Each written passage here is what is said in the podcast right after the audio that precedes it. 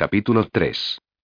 Lara frunció el ceño a Nicolás, sus ojos verdes de repente recelosos. ¿Eres un don Juan? ¿Todo conversación dulce y almibarada sin ninguna sustancia? Porque te lo digo en este momento, he tenido experiencia con esa clase de hombres y puedo ver a través de la adulación. Estaba mintiendo. Mirándole directamente a los ojos y mintiendo como una cosaca. No tenía experiencia con hombres. Y no podía parar de ruborizarse cada vez que le miraba. La sonrisa comenzó en su mente y se extendió a los labios. Verdadera. Espontánea. Un milagro en sí mismo que pudiera sonreír, que tuviera una razón para sonreír. Nicolás quería llevársela a su guarida y guardársela para sí mismo durante un año o dos, aprendiendo cada detalle acerca de ella. El deseo se alzó agudo y doloroso. Mantuvo la cara inexpresiva. No creo que nadie haya dicho jamás que hablo dulcemente o que soy almibarado, en todos los años de mi existencia. Ella soltó un pequeño bufido indecoroso. Quizá no, pero apuesto a que te han llamado don Juan.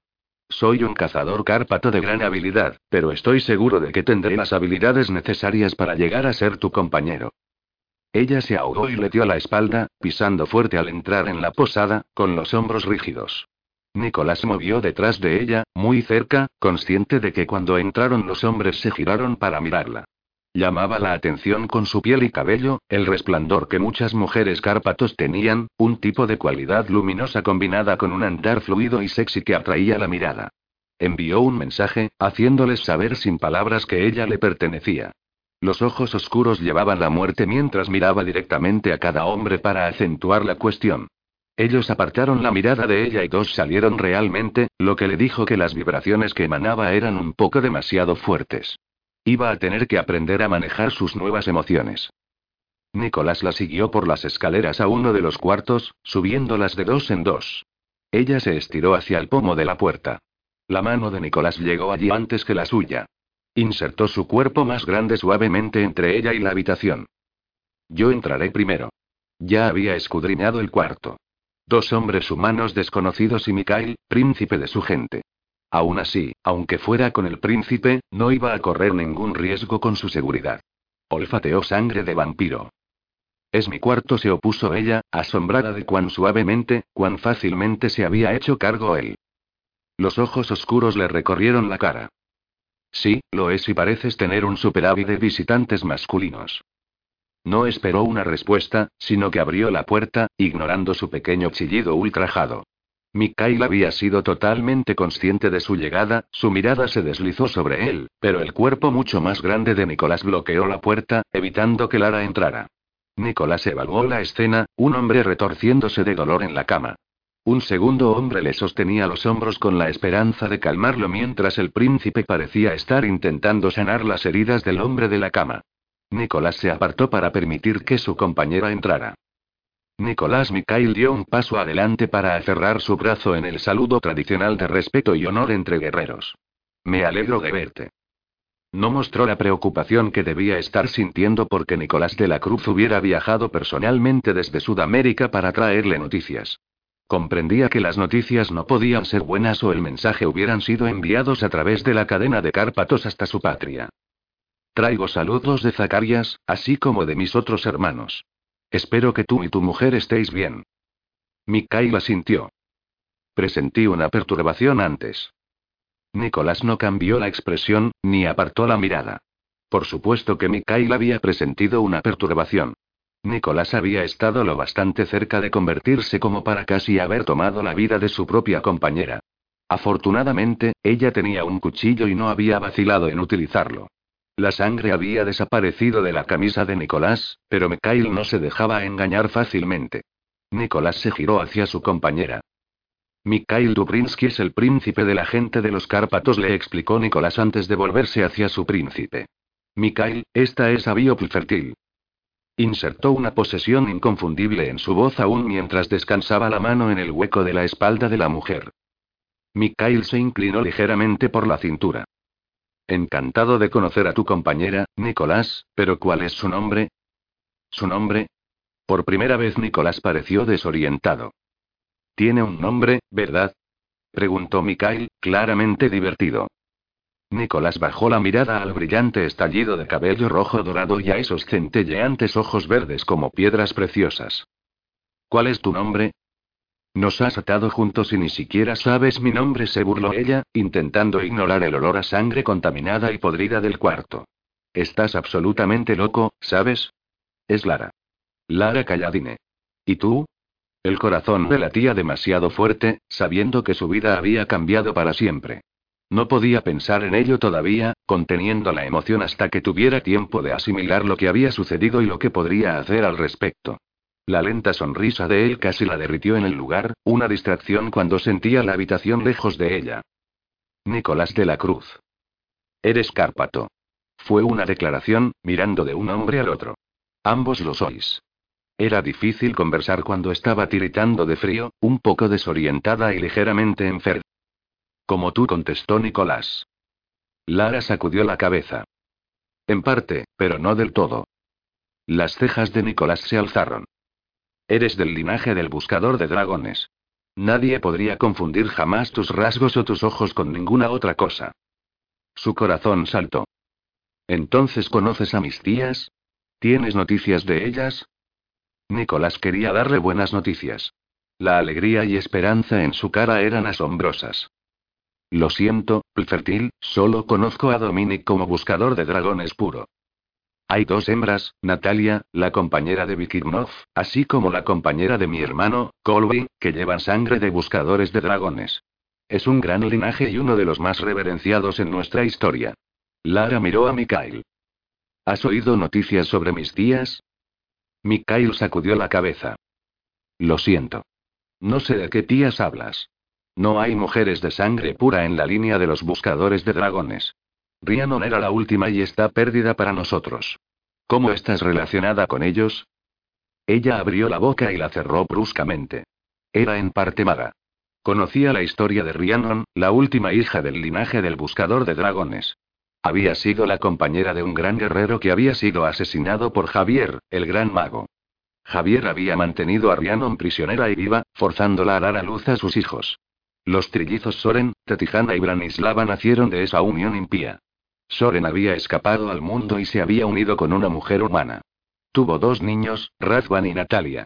El padre de Lara era Razvan. Ella era una descendiente directa del peor enemigo de los Cárpatos, el hombre que había traicionado su confianza y comenzado una guerra que finalmente había llevado a la casi extinción de magos y Cárpatos por igual.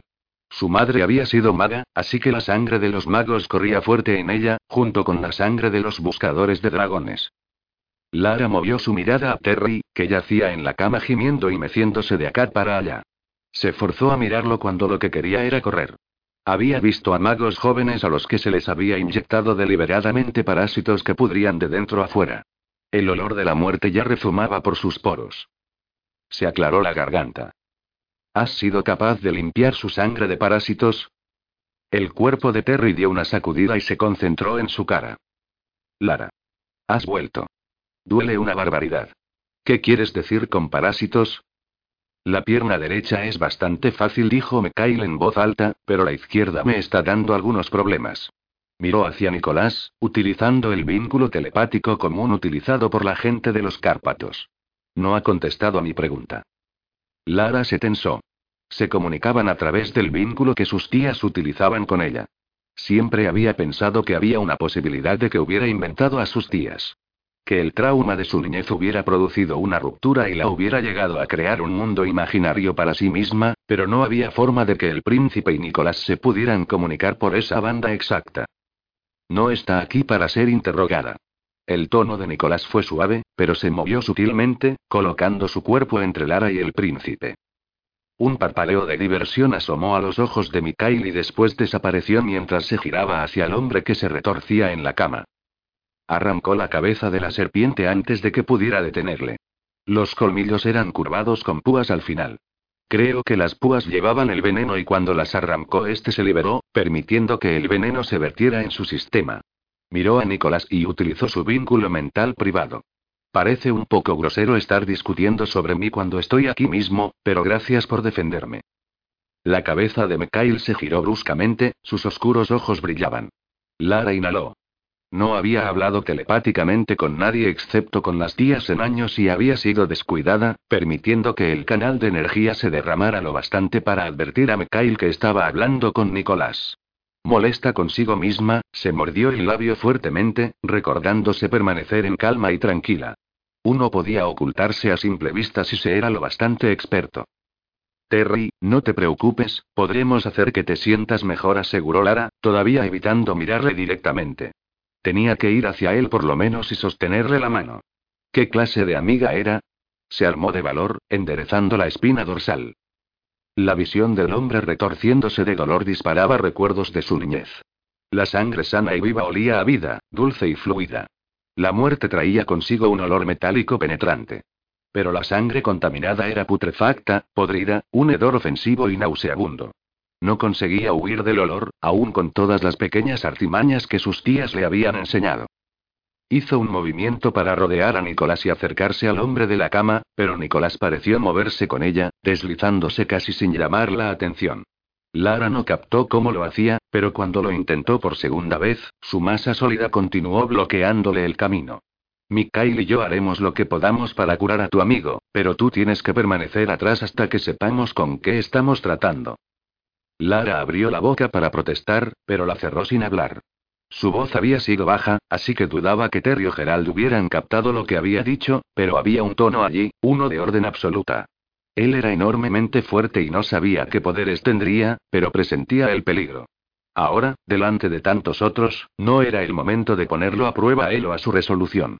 Significaría oponerse a él abiertamente, y las tías le habían enseñado a no atraer la atención sobre sí misma. Las pocas veces que lo había hecho en el pasado, se había encontrado con resultados desastrosos. Dejó escapar el aliento con un pequeño siseo entre dientes. Al final, quizás se sentiría culpable por utilizar la excusa que se le presentaba, pero la sangre de la cama la enfermaba. Permitió que Nicolás se saliera con la suya. Nicolás se guardó la sonrisa para sí mismo. Ella creía estar ocultando su disgusto, pero su cabello se removía con bandas de color, tonos rojos y rubios. El rojo salía a relucir cuando estaba molesta o enojada y en este momento su cabello estaba veteado de llamas. El color de sus ojos había pasado del verde al azul glacial, brillando como hielo, pero ella no dijo nada, retrocedió simplemente como si fuera obediente y dulce. Se agachó sobre el tobillo mutilado. No había nada dulce en su mujer. Quizás ocultara su verdadera naturaleza a los demás, pero era una pequeña tigresa con garras y colmillos, preparada para presentar batallar cuando la situación lo justificara. Su vida había pasado del árido y gris a un presente emocionante en un abrir y cerrar de ojos. La reacción de ella ante su prepotencia le hacía desear encontrar algo más que hiciera que su cabello chisporroteara y sus ojos resplandecieran hacia él. Había masas de parásitos en el sistema de Terry y Nicolás frunció el entrecejo mientras se concentraba en la sangre pesada y lenta. Miró a Mikhail. ¿Has visto alguna vez algo como esto antes? No de esta extensión. He llamado a Gregory. Es nuestro mayor sanador y la única oportunidad de supervivencia de este hombre. Mikhail miró a Lara, incluyéndola deliberadamente en la conversación. Lo siento. Sé que es tu amigo. El estómago de Lara se hizo un nudo. Se presionó una mano contra él. Era culpa suya. Había llevado a Terry y Gerald con ella en busca de la cueva, porque no había creído que fuera real. Había comenzado a dudar de sí misma. En algún lugar profundamente en su interior, había sospechado que la cueva quizás estuviera realmente allí cuando había ido por primera vez a solicitar un permiso después de estudiar la geología de la montaña. Había un entusiasmo que no había podido suprimir y debería haber sabido que estaba sobre la pista correcta.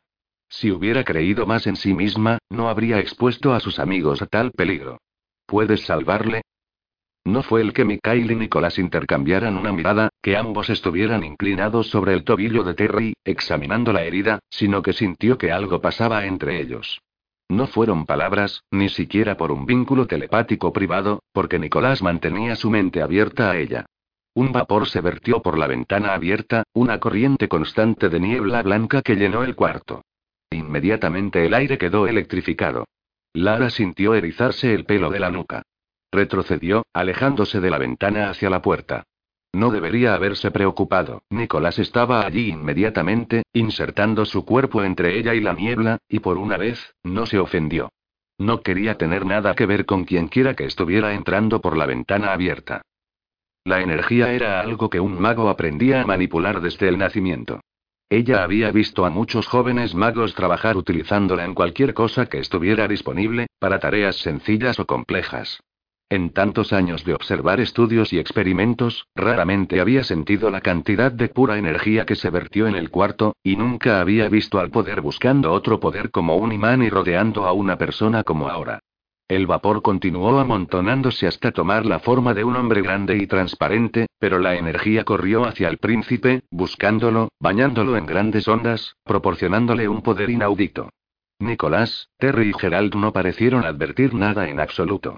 Quizá era solo que ella siempre había sido sensible a la presencia de la energía porque, de niña, había sido la advertencia de que estaba a punto de ser arrastrada fuera de su cámara y su carne rasgada, su sangre consumida.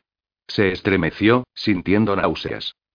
Apretándose una mano contra el estómago revuelto, se alejó del príncipe y del hombre que brillaba tenuemente.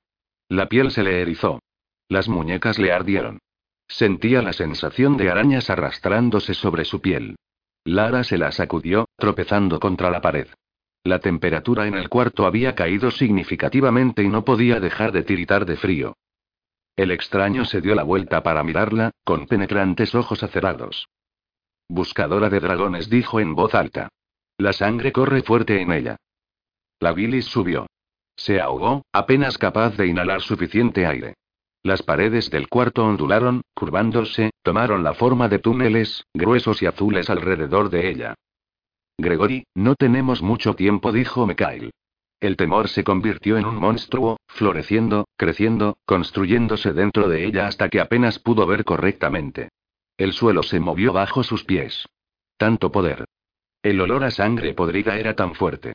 El hombre en la cama estaba ahora más allá de los chillidos, gimiendo continuamente.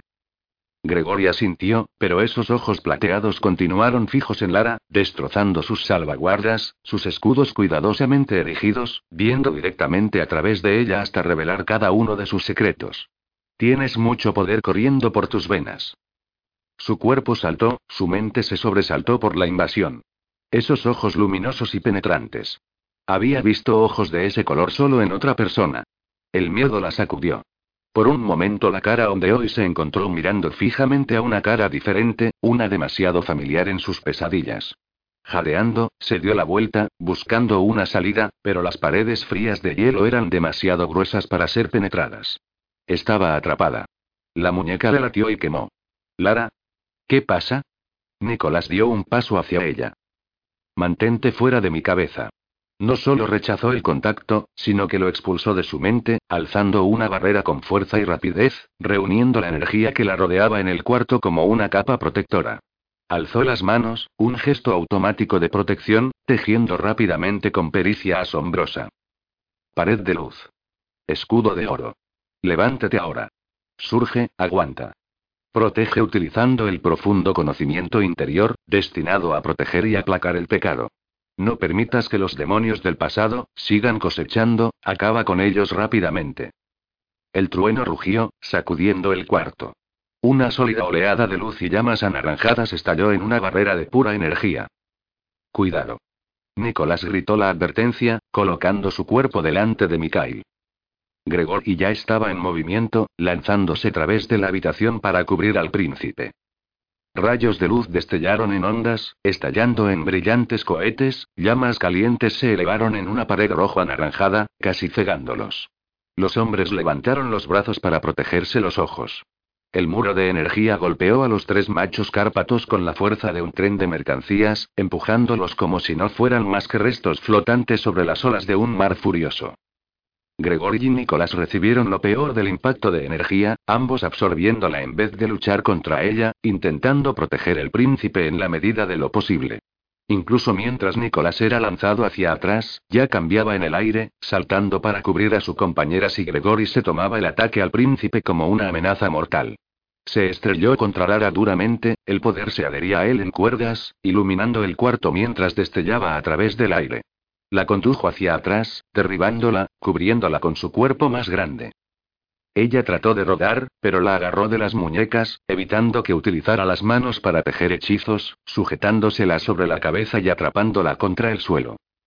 Lara, mírame. Se quedó absolutamente inmóvil bajo él, con los ojos desenfocados.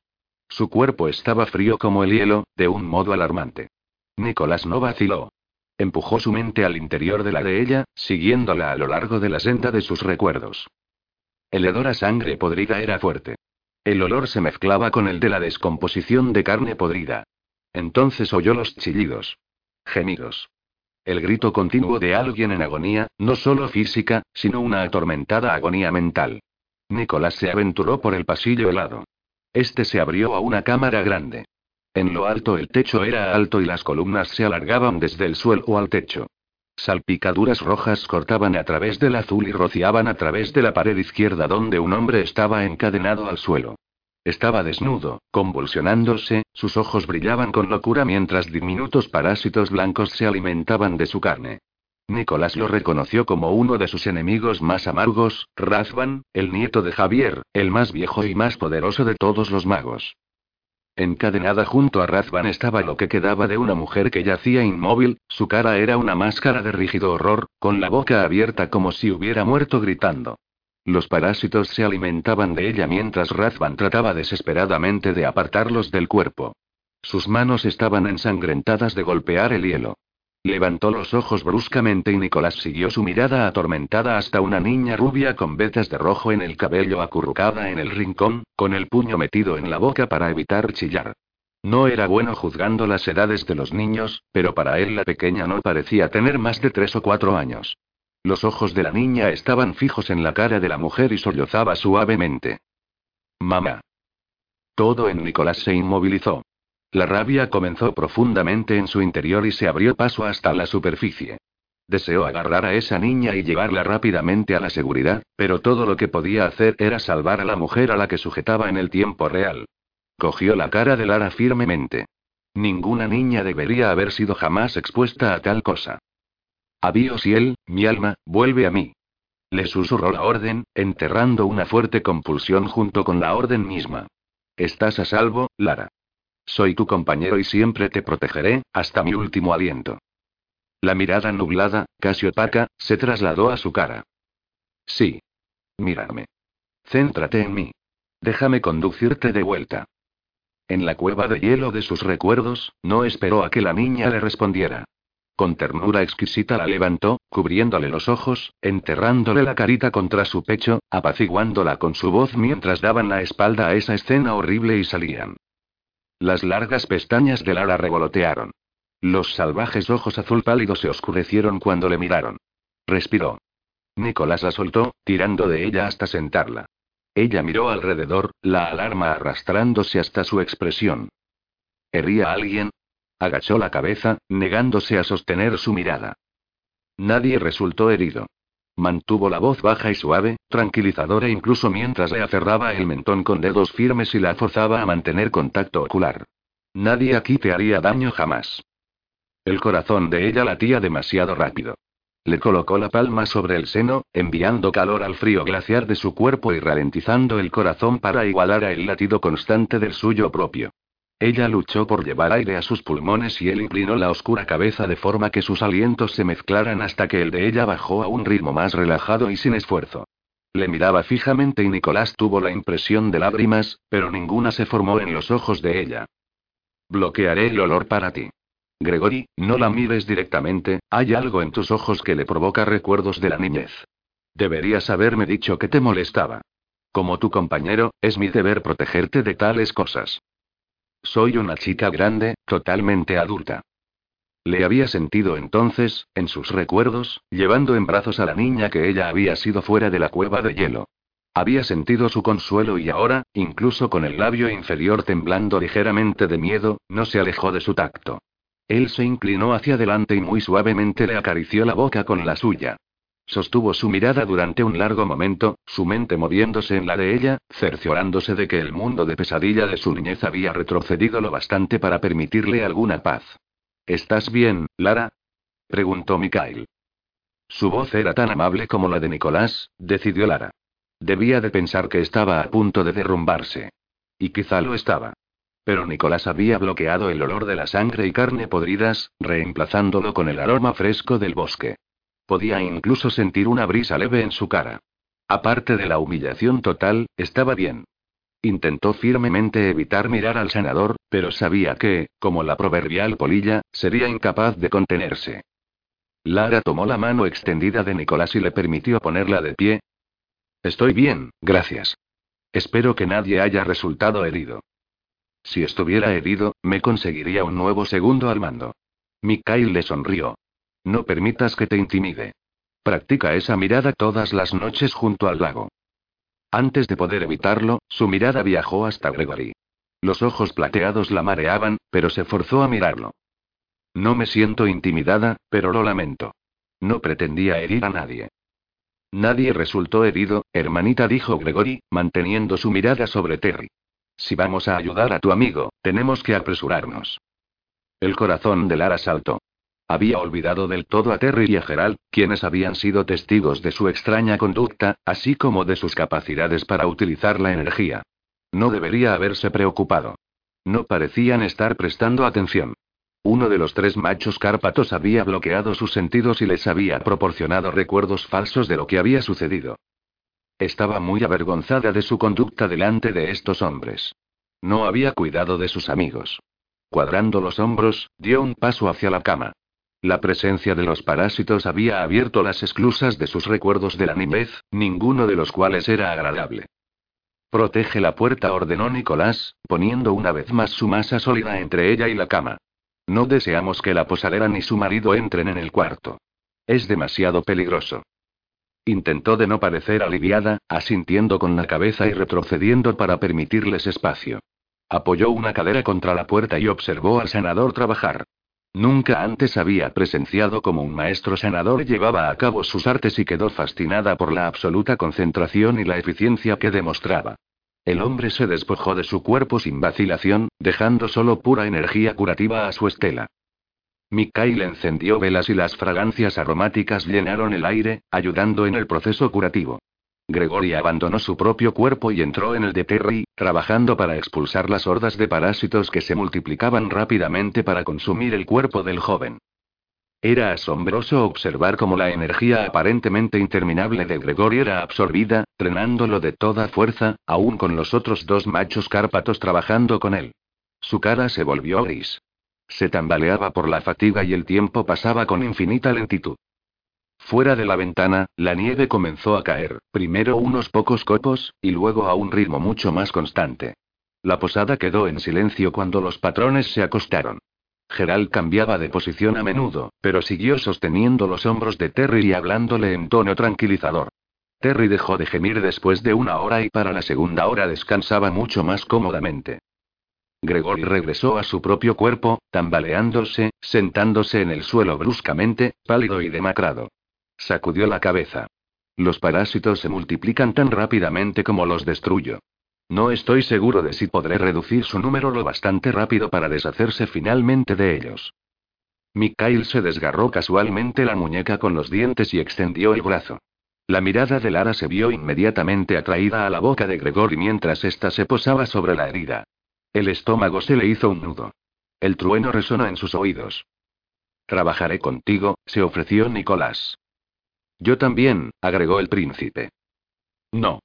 Ambos machos cárpatos reaccionaron violentamente. No puedes, Mikhail, dijo Gregory. No podemos correr el riesgo de que la sangre contaminada se acerque a ti.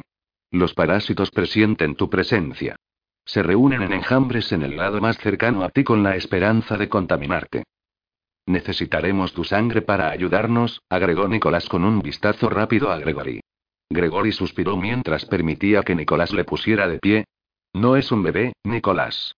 Es un hombre adulto que sabe que la gente de los Cárpatos no puede existir sin él. Si resultara destruido, nuestra especie desaparecería. Por mucho que queramos creer que otra persona podría tomar tu lugar, Mikhail, tú, al igual que nuestros enemigos, sabes que no es verdad. No necesariamente, se opuso Mikhail. Savannah lleva mi línea de sangre y está embarazada de gemelos. Raven está embarazada de mi hijo, aunque está teniendo problemas otra vez. No podemos correr riesgos. Lucian, Gabriel o Darius pueden tomar fácilmente mi lugar como tu segundo, pero no hay ningún otro macho que pueda desempeñar tu función. Había un borde afilado en la voz de Gregory. A Lara se le hizo evidente que habían tenido esta discusión muchas veces. Encontró la conversación muy interesante y eso la ayudó a alejar de su mente el arañazo irregular en la muñeca de Mikhail.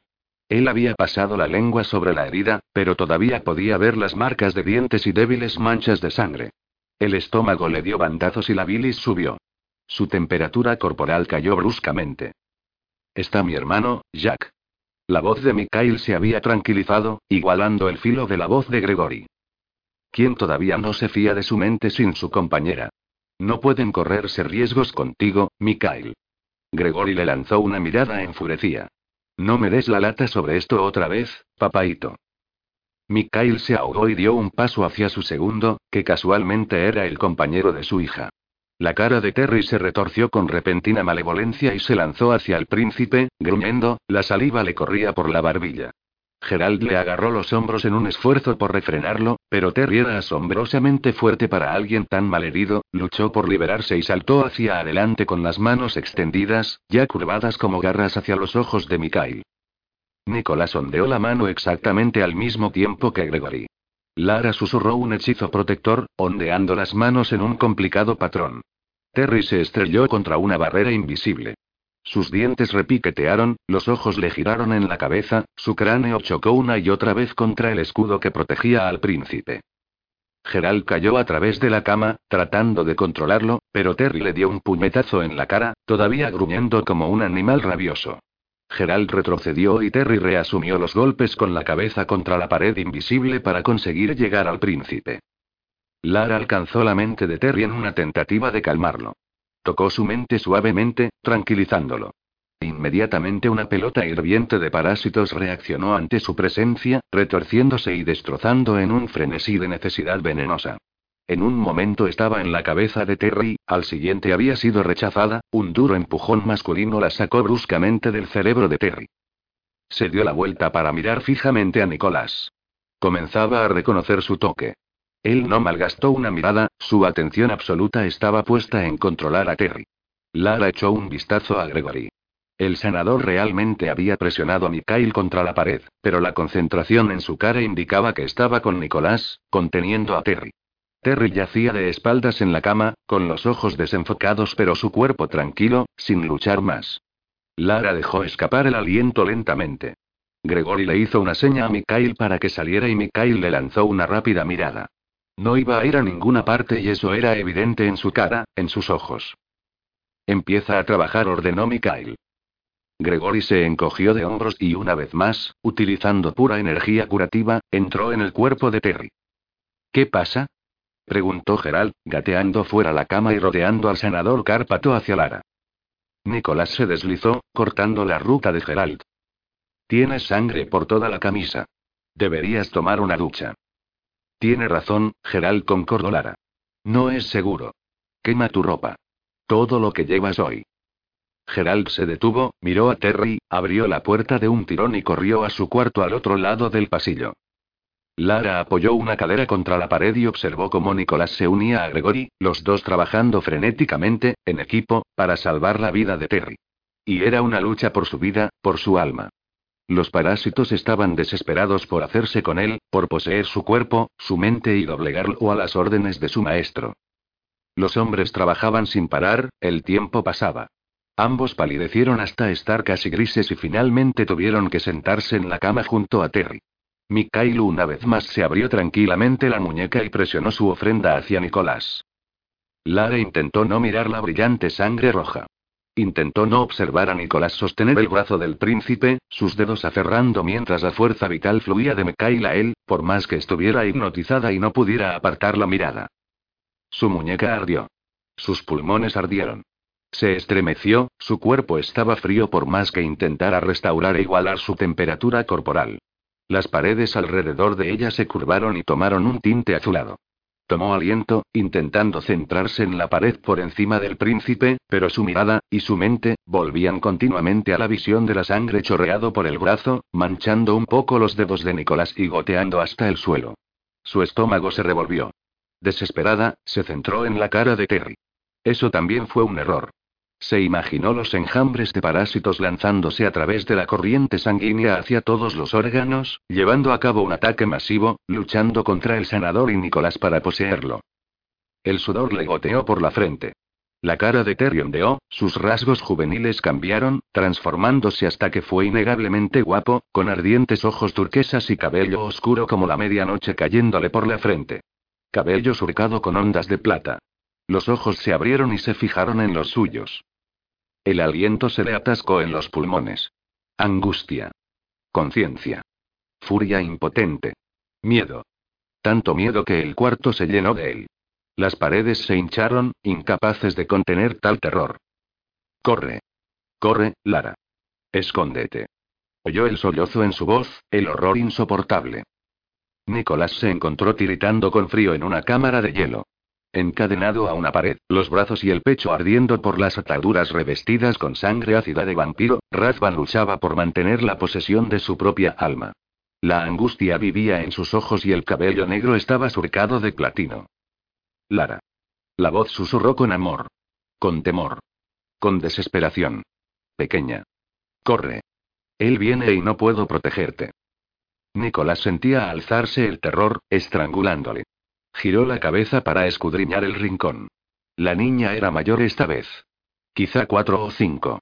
Estaba acurrucada contra la pared, temblando, le corrían lágrimas por la cara, el corazón le latía tan fuerte que Nicolás podía oírlo por encima de su propio ritmo constante.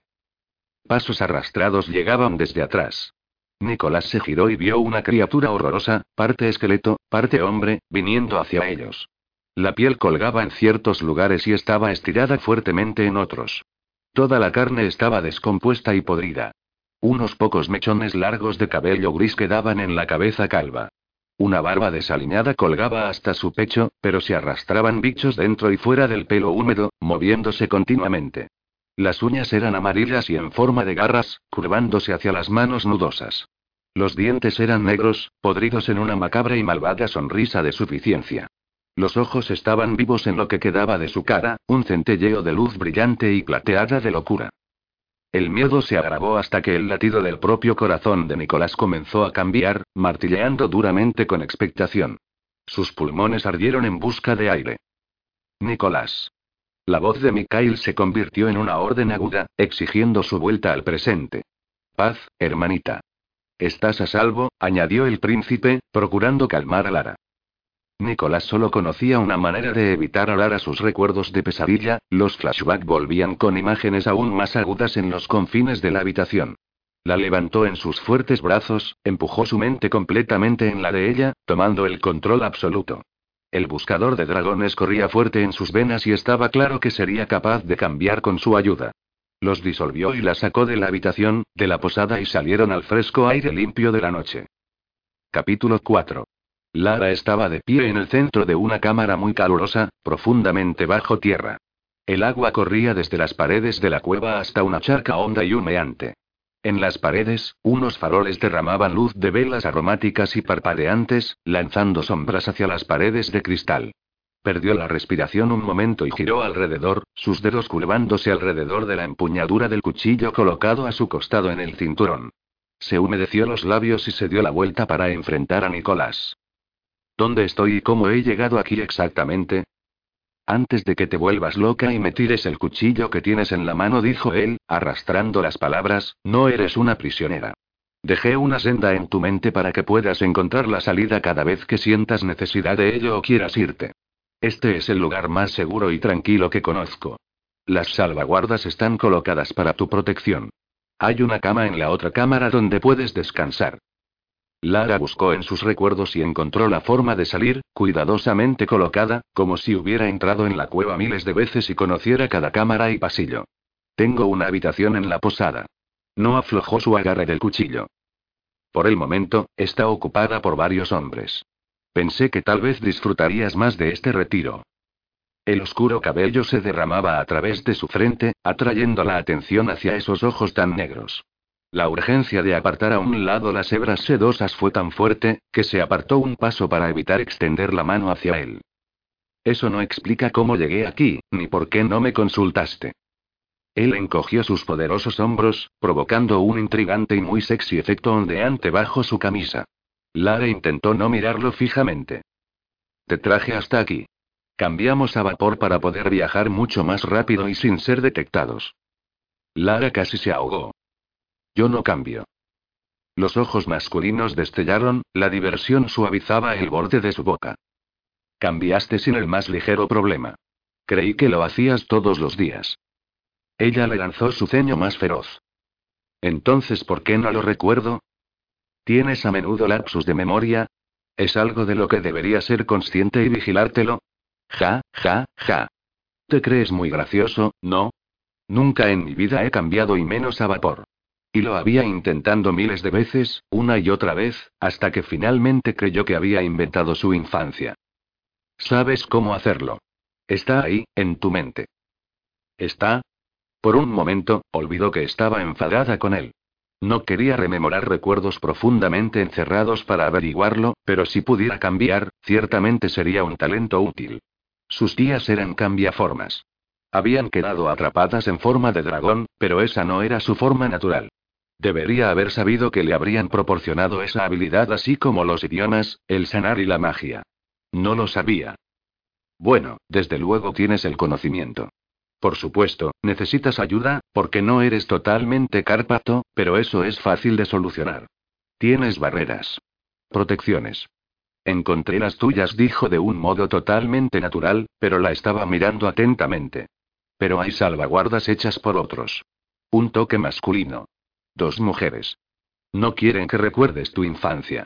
Las dos mujeres tenían que ser sus tías, pero el hombre, su padre.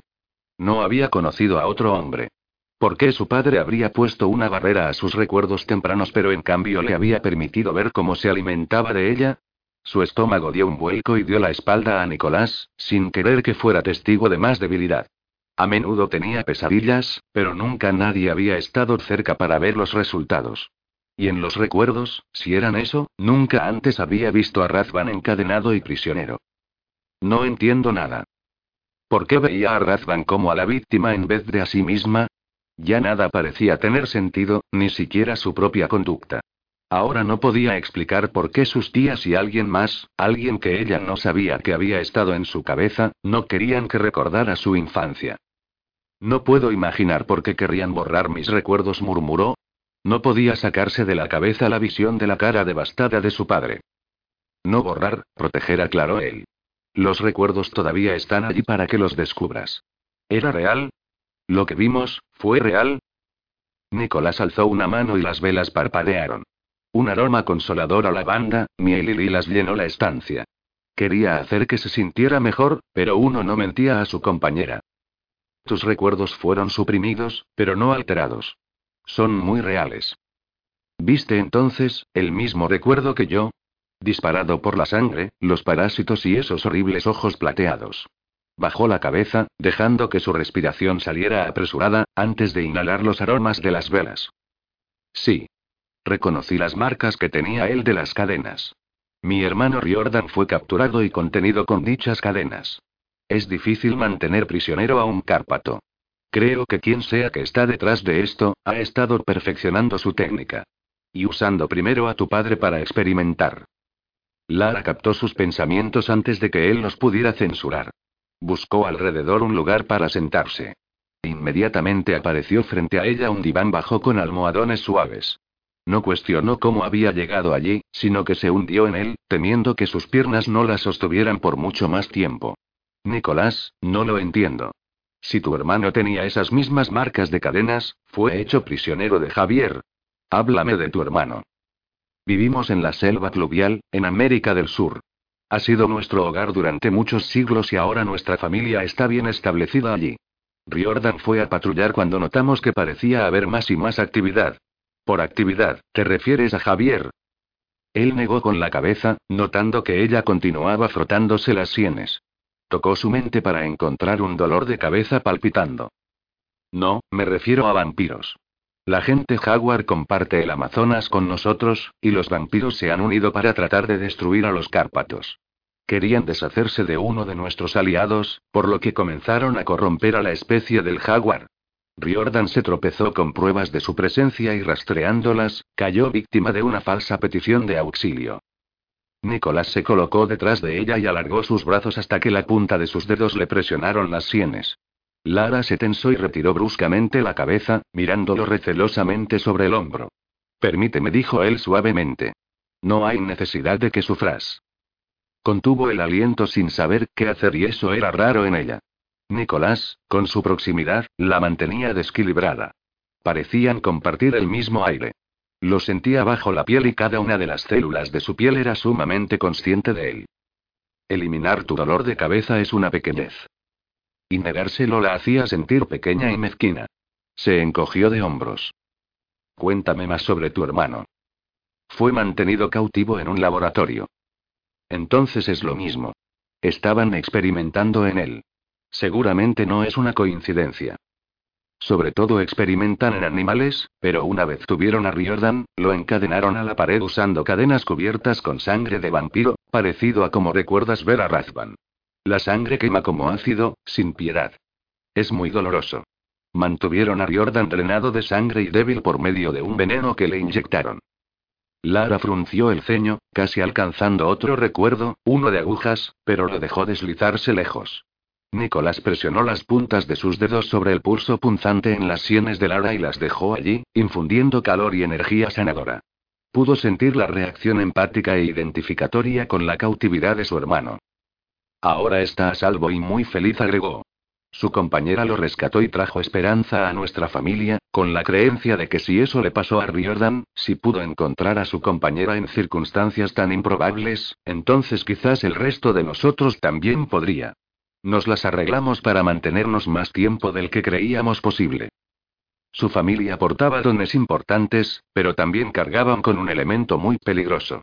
Mientras que la oscuridad en todos los hombres cárpatos crecía con el paso del tiempo, los hermanos de la cruz habían nacido con la oscuridad ya fuerte en ellos. Fueron consumidos rápidamente por ella, glorificándose en el entrenamiento, la batalla y la caza y más aún, en la adrenalina de la matanza. ¿Cómo funciona eso? Preguntó ella curiosamente. Mis tías decían que el origen del vampiro estaba en los hombres de los Cárpatos. Es una forma de verlo. En realidad, todos los hombres Cárpatos son capaces de elegir entregar sus almas. Deambulamos por mundos inhóspitos únicamente con nuestros recuerdos y tocando las mentes de otros que todavía sienten y ven la belleza de nuestro entorno. Es difícil luchar contra la necesidad de emoción, cualquier emoción. ¿Mi padre es un vampiro? Nicolás se quedó en silencio por un momento, sus manos cayendo hasta los hombros de ella para liberar la tensión con un masaje. No sabemos lo que es tu padre. En un momento pensamos que estaba muerto y entonces reaparece salido de ninguna parte. Tiene muchas caras y ha cometido numerosos crímenes contra nuestra gente, pero nadie sabe con certeza qué está ocurriendo en el campo enemigo. Tú puedes ser nuestra mayor pista. Tú y tus recuerdos perdidos. ¿Qué significan mis recuerdos? Todo este tiempo he creído que mi padre era un demonio. Tomó mi sangre, desgarró mi muñeca, mi cuello, mis venas. Me trató como si no fuera nada más que comida. Eso es lo que recuerdo. No conocemos o entendemos la línea de tiempo. Tal vez hubo un momento en el que ambos fuisteis prisioneros. No tiene sentido que mis tías hayan suprimido mis recuerdos de él como prisionero. ¿Cuál sería el propósito? Y dices que hay un tejido masculino en la barrera. Solo conozco a mi padre y a Javier, pero podrías sentir la mancha del mal si alguno de ellos hubieran tejido un escudo. ¿Cuál sería su propósito al dejarme solo recuerdos de él alimentándose de mí? ¿Por qué querrían que pensara que mi propio padre era un monstruo de la peor clase? Lara ocultó la cara entre las manos.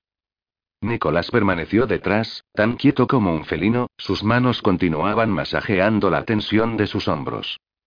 Tal vez los recuerdos verdaderos son peores que la creencia de que tu padre fue completamente un desalmado. Tú lo reconociste. ¿Todavía está vivo? Creemos que sí. ¿Cuándo lo viste por última vez? Poseyó el cuerpo de una anciana en la posada en la que tienes habitación. Hubo una celebración de algún tipo y la compañera del hermano del príncipe, el aliento de Lara siseó entre sus dientes y se dio la vuelta para enfrentarlo. Di su nombre. Ella tiene un nombre. Él se encogió de hombros, imperturbable ante su enfado. Shea, la compañera de Jack Dubrinsky, estaba embarazada. La anciana la atacó con una aguja ponzoñosa y envenenada y la hubiera matado si mi hermano Manolito no se le hubiera puesto delante para protegerla. Afortunadamente, él sobrevivió al ataque. Ella dejó escapar un pequeño sonido y le dio la espalda otra vez, el aroma consolador a lavanda y miel no podía combatir las noticias de la traición de su padre. Shea estaba embarazada y Razvan intentó matarla a ella y a su hijo nonato. Eso parece. Lara sacudió la cabeza. Lo siento tanto. No pensé más allá de lo que me hizo a mí, pero debería haberlo hecho. Nicolás movió, se deslizó en realidad, una imagen borrosa que ella apenas vio o sintió hasta que estuvo de pie frente a ella, alzándole el mentón con dedos gentiles. Tú no eres responsable de nada de lo que haya hecho Razvan. Él lleva la carga de sus elecciones sobre sus propios hombros.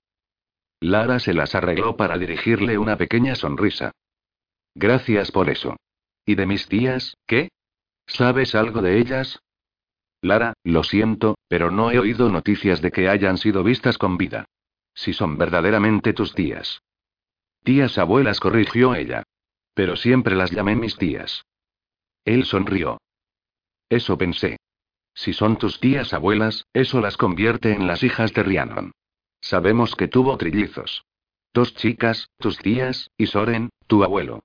Soren fue asesinado por Javier hace algunos años. Nadie ha visto nunca a las chicas. ¿Cómo son? Solo las vi en forma de dragón.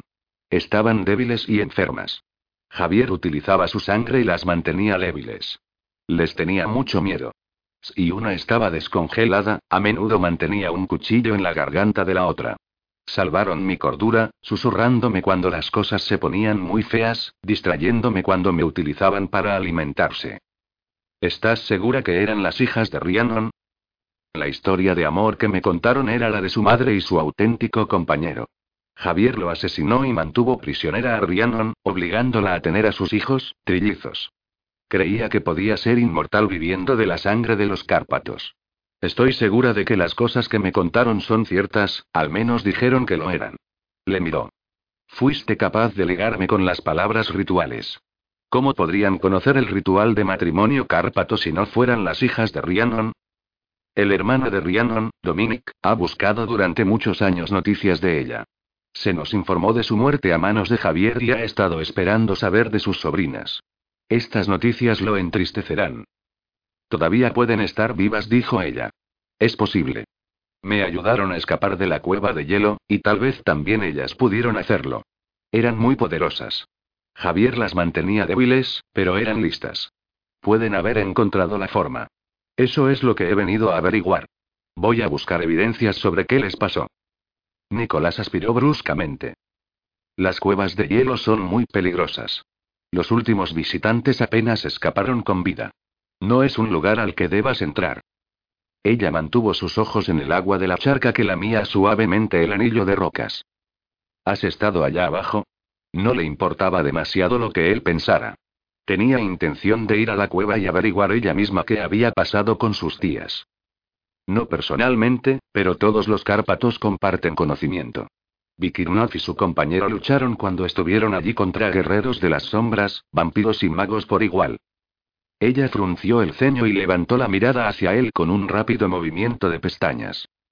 ¿Su compañera? Otra vez no. ¿Tiene un nombre? ¿Tienes a las mujeres en tan baja estima que no te molestas en aprenderte sus nombres? Él se agachó, poniendo sus labios sobre su oreja. Creo que estás intentando empezar una pelea conmigo porque estás molesta por los recuerdos que estás experimentando. Has estado lo suficiente en mi mente como para saber que respeto a las mujeres y daría mi vida por protegerlas. Tiró de su larga trenza. Tengo que ir a ver al príncipe y obtendré noticias de tus amigos. También necesito alimentarme, igual que tú. Quédate aquí y relájate. Te traeré algo de comer y beber y podremos resolver esto juntos. La sensación de su aliento tibio contra la oreja, la caricia leve e hipnotizante de sus labios, enviaron un escalofrío por su espalda. Sus senos hormiguearon, los pezones se tensaron. Apretó los labios en un pequeño chasquido. No quiero nada que tenga que ver con sangre. Me lo imaginé. Se irguió y se alejó de ella, deslizándose a través del suelo de la caverna con ese silencio peculiar que le recordaba a un felino de la jungla al acecho. ¿Te sientes lo suficientemente cómoda como para quedarte sola, o estar bajo tierra te disparará más recuerdos? Ella le lanzó su mirada más ceñuda. Soy espeleóloga. Exploro cuevas todo el tiempo. Tuve un problemilla por un momento viendo a esos pequeños y desagradables parásitos. Ahora estoy bien. Perfectamente bien. Deliberadamente miró alrededor. Esto es bastante bonito. Lo era y mucho. Las paredes estaban veteadas con minerales y cristales. Había velas de todos los tamaños por todos lados. La charca parecía acogedora. El aire olía fresco y calmante. Más allá de la cámara donde estaba, podía ver un dormitorio, algo así como una habitación en una casa subterránea. Estaba claro que Nicolás había intentado proporcionarle un lugar de descanso tranquilo y seguro. Las salvaguardas están en posición. Son un patrón nuevo, para mantener alejados a nuestros enemigos versados en nuestras costumbres. Estarás segura. Si me necesitas, solo tienes que extenderte hacia mí, dijo Nicolás. Te oiré. ¿Cómo es posible que nos comuniquemos de esta forma? preguntó Lara con curiosidad. No estamos utilizando la telepatía común a todos los Cárpatos. Creí que esto se establecía con un vínculo de sangre. Tomaste mi sangre, pero yo la tuya no. Era un hecho del que él era más que consciente. La necesidad rugía en sus oídos, atronaba a través de su corazón avanzando vertiginosamente por sus venas y pulsando dolorosamente en su ingle, en una demanda caliente. Respiró hondo para mantener su cuerpo relajado, su mente calmada, cuando su lado primitivo buscaba dominar. Eres mi compañera y nos he vinculado. El resto vendrá cuando sea el momento. ¿Y si no? Él se encogió de hombros. Entonces no sobreviviremos a esta vida e iremos a la siguiente para intentarlo de nuevo. Lara observó cómo su gran constitución se esfumaba hasta hacerse transparente y luego se desvanecía para no ser más que vapor saliendo de la cámara. En ese momento se dio cuenta de que estaba conteniendo la respiración. Se levantó y se estiró, intentando relajar sus músculos tensos. No debería sentirse aliviada de estar aquí, sino enfadada. Nicolás la había alejado de sus amigos sin su consentimiento, pero para ser honesta, no podía respirar en aquella habitación. Allí no podía pensar claramente. No era una sanadora lo suficientemente fuerte como para deshacerse de los parásitos de Terry. Sin su presencia, los Cárpatos podrían llamar a más de los suyos y Terry tendría más posibilidades. Suspiró, sabiendo que borrarían los recuerdos de sus amigos para mantenerlos a salvo, pero era la única manera. Y quizás por eso sus tías habían borrado sus recuerdos, o al menos los habían sellado. Se quitó la ropa y la dobló cuidadosamente, dejándola encima de una roca plana antes de meterse en la charca de aguas termales llena de mineral para disminuir la tensión de su cuerpo. El agua envolvió sus muslos, alejando el frío de los malos recuerdos. Nadó a través de la piscina tibia y burbujeante, consciente del alivio instantáneo del dolor de cabeza y de los terribles nudos de tensión de su cuello. Suspirando, se recostó y cerró los ojos. Nicolás rodeó el bosque aleteando perezosamente. Había cambiado a la forma de un búho, que era la mejor para viajar rápidamente. Todavía tenía mucho que hacer. Era imperativo hablar con el príncipe y entregarle el mensaje por el que había viajado desde tan lejos. Se tomó su tiempo en el aire. Disfrutó de la increíble sensación de volar en vez de darlo por sentado, por primera vez en cientos de años. Mientras bajaba en espiral, hasta el suelo del bosque donde se produciría el encuentro, todo le producía alegría. La sensación de la nieve cayendo suavemente, el bamboleo de los árboles cuando la brisa susurraba entre ellos, hasta el olor del aire frío y vigorizante. Para asegurarse de que los amigos humanos de Lara seguían vivos, había contactado con el príncipe y de paso arreglado un encuentro con él. Había elegido el bosque porque las montañas Cárpatos tenían una magia especial. Sintió la instantánea conexión con la tierra mientras cambiaba, sus botas hundiéndose en los cristales de hielo y en las capas de vegetación de debajo. Su especie pertenecía a la tierra, necesitaban la riqueza del suelo para descansar y rejuvenecerse. Sentían un parentesco con las plantas y los árboles altos y majestuosos. Los animales y los pájaros eran como hermanos y Nicolás se embebió de lo que lo rodeaba, permitiéndose sentirse emocionalmente abrumado por la capacidad de sentir. Esperó a Mikhail en el confortable y tupido bosque. Casi deseó haber tenido el encuentro con el príncipe antes de recuperar sus emociones. Sobre su cabeza un búho se posó en la rama de un árbol, sus alas se sacudieron antes de desplegarse y descender hacia el suelo en picado. En el último momento, el búho titiló y tomó la forma de un hombre. Nicolás, estás paseando nerviosamente, dijo Mikhail cuando tocó el suelo con una zancada suave. Esto no puede ser bueno. Mikhail, traigo noticias y no, no son buenas. Mis hermanos te envían saludos y Zacarias me pidió que, como familia, renovara nuestra promesa de lealtad y defensa hacia ti y nuestra gente. Eso nunca ha sido cuestionado. Nicolás fijó sus ojos en los negros y sabedores del príncipe. Cuando tu padre reinaba y éramos jóvenes llenos de arrogancia e importancia, a menudo nos sentábamos alrededor de fogatas y discutíamos otras opciones aparte de seguir ciegamente las costumbres cárpatos. Los Malinov y mi familia estábamos muy unidos. Nos protegíamos unos a otros en batalla y compartíamos recuerdos cuando pasó el tiempo y nuestras emociones se desvanecieron. Pasábamos mucho tiempo juntos. Mikhail asintió, pero permaneció callado, esperando, sabiendo que a menos que tuviera algo importante que decir, Nicolás raramente perdía el tiempo en conversaciones. Los hermanos Malinov tenían una hermana, una chica brillante y hermosa, reverenciada absolutamente por todos nosotros. Ibori dijo Mikhail y la imagen de la joven acudió instantáneamente a su mente. Alta, esbelta, su cabello como seda negra flotando hasta la cintura. Era hermosa por fuera y por dentro. Por supuesto que la recordaba. Se habían cantado poemas sobre la legendaria Ibori. Sus padres murieron poco después de su nacimiento y fue criada por nuestras dos familias, continuó Nicolás. Diez hermanos mayores, severos y endurecidos por las batallas. Para ella debía ser duro, pero siempre estaba sonriendo y cantando, haciendo que el mundo pareciera alegre a pesar de que los colores y las emociones se desvanecían del nuestro. Cuando estábamos en su compañía, Ibori restauraba en apariencia lo que habíamos perdido. Pero quería estudiar, ir a la escuela proporcionada por los magos. Era muy brillante y su mente exigía estímulo.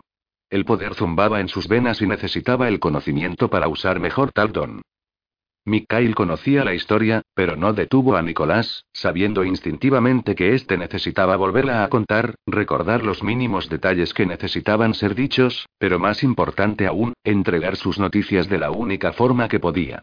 Nosotros creíamos que Javier estaba traicionando la amistad de los Cárpatos. La polémica explotó entre nuestra gente y queríamos que nuestras mujeres estuviesen protegidas. Cuando su comportamiento se tornó cada vez más imprevisible, muchos de los ancianos empezaron a molestarse y Vlad trató denodadamente de mantener la paz. No podíamos detener a los que quisieran permitir que sus hijas y compañeras estudiaran, pero nos negamos a que Ibori fuera a menos que pudiéramos asistir con ella. Entonces fuimos llamados a la lucha, por lo que quedó sola. Sin protección. El pensamiento estaba allí, aunque Nicolás no lo dijo. Recordaba el momento aún ahora, cientos de años después, como si fuera ayer. Aibori, su hermana, el único alivio a la existencia cruda y estéril, sonriéndoles valientemente con lágrimas en los ojos, y aún así filtrando a sus mentes y corazones amor y calidez, mientras los veía partir. Se guardó para sí misma las lágrimas, dejándoles todo el confort y los recuerdos felices que pudo proporcionar. Mikhail, te digo esto para que te hagas una idea de nuestro modo de pensar en el momento en que este pacto oscuro fue forjado, dijo Nicolás. Sin intención de ofenderte o echar la culpa a tu familia. Sé que diste la orden de destruir a tu propio hermano cuando fue necesario. Pero para ser sincero, Vlad debería haberla dado años antes. Mikhail tensó la mandíbula, pero no dijo nada, simplemente esperó. Nicolás se frotó el puente de la nariz y sostuvo la mirada de Mikhail. Tu hermano era retorcido y Vlad lo sabía. Tu hermano quería a Ibori, aún sabiendo que no era su verdadera compañera. Tu hermana Noelle cargaba la misma beta de locura. Mikhail asintió. Él no había ordenado la muerte de su hermana, tal como su padre había hecho con su hermano, y Jack había pagado el precio. Tanto poder corriendo por nuestras venas puede corromper y retorcer, como en cualquier otra familia. Nicolás asintió. Es verdad. Cuando supimos que un vampiro había matado a Ibori, buscamos su cuerpo en un intento de recuperarla del mundo de las sombras, pero no pudimos hallarla. Luego, tarde en la noche, alrededor de la fogata, planeamos cómo derrocar a la familia Dubrinsky y terminar con el reinado de un hombre que no daba la talla para liderar. Nuestras familias habían descubierto la habilidad de conectarse y compartir el poder como puede hacer la línea de sangre Daratrazanov. Como podíamos hacerlo, pensamos que debía haber otra familia que pudiera ser el receptáculo viviente para nuestra gente. Un receptáculo viviente debe ser capaz de contener todo el poder y conocimiento, pasado y presente, de nuestra gente. Conecta telepática y físicamente a todos los Cárpatos a través de su mente, dijo Mikhail. No tengo conocimiento de otra familia que pueda hacerlo. Nicolás suspiró. Pensamos que si nosotros podíamos hacer lo mismo que los Daratrazanov, debía haber otra familia que pudiera contener el poder. Sabíamos que tu familia cargaba con la locura, manchada por la necesidad de controlar sobre el sexo opuesto y creíamos poder encontrar otro líder más digno. ¿E ideasteis una forma de destruirnos? En la voz del príncipe había una tranquila aceptación. Sí dijo resuelta y honestamente Nicolás. Con los hermanos Malinov. Y ellos están ejecutando ese plan. Creemos que lo llevan haciendo desde hace muchos siglos. Al principio como cárpatos y tal vez ahora, como vampiros. Mikhail caminó nerviosamente unos pasos y volvió hasta donde estaba Nicolás. Me dispongo a llamar a nuestros cazadores. Nicolás alcanzó a Lara, y la encontró flotando tranquilamente en la cámara de la charca. Asintió. Creo que no tenemos otra opción. Guerreros, presentaos para formar el consejo. Mikhail envió la llamada inmediatamente. Ambos Cárpatos intercambiaron una larga mirada, corrieron dos pasos y saltaron al aire, cambiando a búhos, apresurándose a través de las nubes cargadas de nieve hasta llegar a la caverna ancestral del Consejo. Las dos aves depredadoras plegaron las alas y volaron a través de la entrada, pasando veloces por el corredor hasta la cámara del Consejo. Hacía siglos que Nicolás no estaba en la caverna, pero todavía le producía la misma sensación que en los viejos tiempos. Orgullo, honor y camaradería. La cámara sagrada del consejo era grande y redondeada, con una estrecha chimenea natural en el centro. En las paredes, estaba escrito, en el lenguaje antiguo, el código del guerrero por el cual había vivido a través de los siglos. Honor. Piedad. Integridad. Lealtad. Determinación mortal. Su código, su forma de vida. Las paredes de la caverna eran de un profundo azul medianoche, casi como el cielo más oscuro creciendo desde el suelo en semicírculo, estalagmitas grandes y altas, casi tocando el techo en el que crecían estalactitas en espirales descendentes, cada una brillando a causa de los depósitos de destellantes minerales coloreados. Surgían de las paredes y cubrían el suelo formando prismas gigantes, cristales de formas geométricas variadas. El interior maldecía a los Cárpatos con calor producto de las cámaras de magma que había debajo, forzándolos a regular su temperatura. En un tiempo, la caverna había estado inundada de agua termal, rica en minerales, dejando atrás los depósitos, hasta que se formaron cristales grandes y brillantes. Los cristales ayudaban a los guerreros a centrarse claramente en la batalla venidera, en las estrategias y en la resolución de problemas, así como en el entrenamiento diario y riguroso que todos los Cárpatos habían jurado seguir. La primera cámara se abría a una segunda mucho más pequeña, anexada completamente y rodeada por rocas de lava. Vapor purificante se rizaba llamándolos desde el interior de la segunda cámara. La caverna estaba atestada de muchos hombres solteros, oscuros y altos, con sus ojos fríos y distantes. Con sus nuevas emociones Nicolás sintió desesperación por ellos. Guerreros sin esperanzas, viviendo solamente por honor, batallando no solo con el vampiro, sino peor aún, con su llamada. Respiró hondo y dejó que obrara en él la magia de la caverna. Nicolás se detuvo en el centro de la gruta cristalina, en el lugar en el que habían estado tantos guerreros antes que él. Es difícil enfrentar a mis hermanos por primera vez con la vergüenza pendiendo sobre el nombre de nuestra familia. Mikhail lo miró con exasperación. Nicolás, es un poco arrogante sentir vergüenza por cosas que pasaron hace cientos de años, como si fueras el único que ha cometido errores alguna vez. Tus hermanos y tú habéis probado vuestra lealtad una y otra vez. Manolito salvó mi vida y luego la de Shea y su hijo Nonato. Debo agachar la cabeza de vergüenza por todos los errores de juicio que cometí a lo largo de los siglos. Si lo hiciera, nunca vería el cielo otra vez. Nicolás se encogió de hombros, mientras una sonrisa breve y sin humor atravesaba su rostro.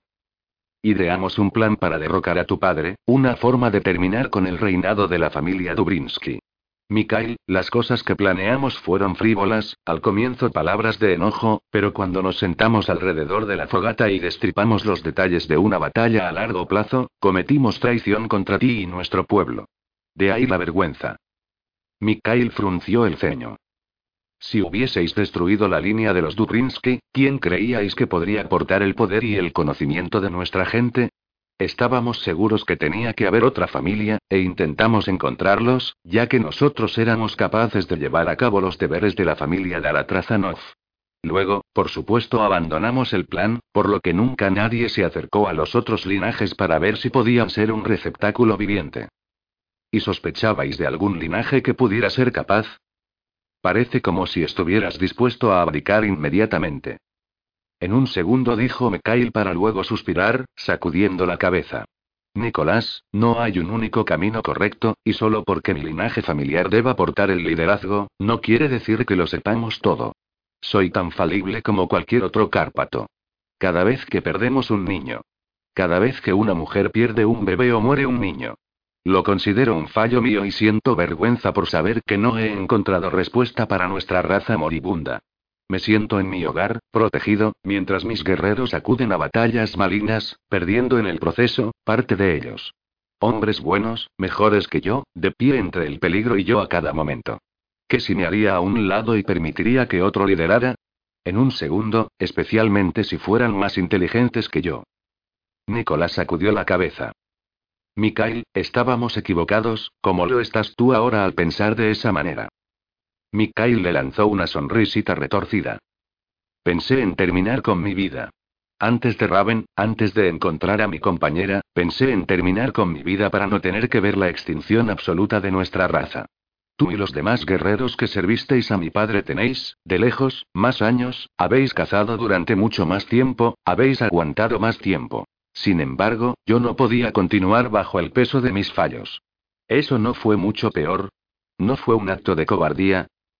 Nicolás negó con la cabeza. Creo que fue un acto de desesperación.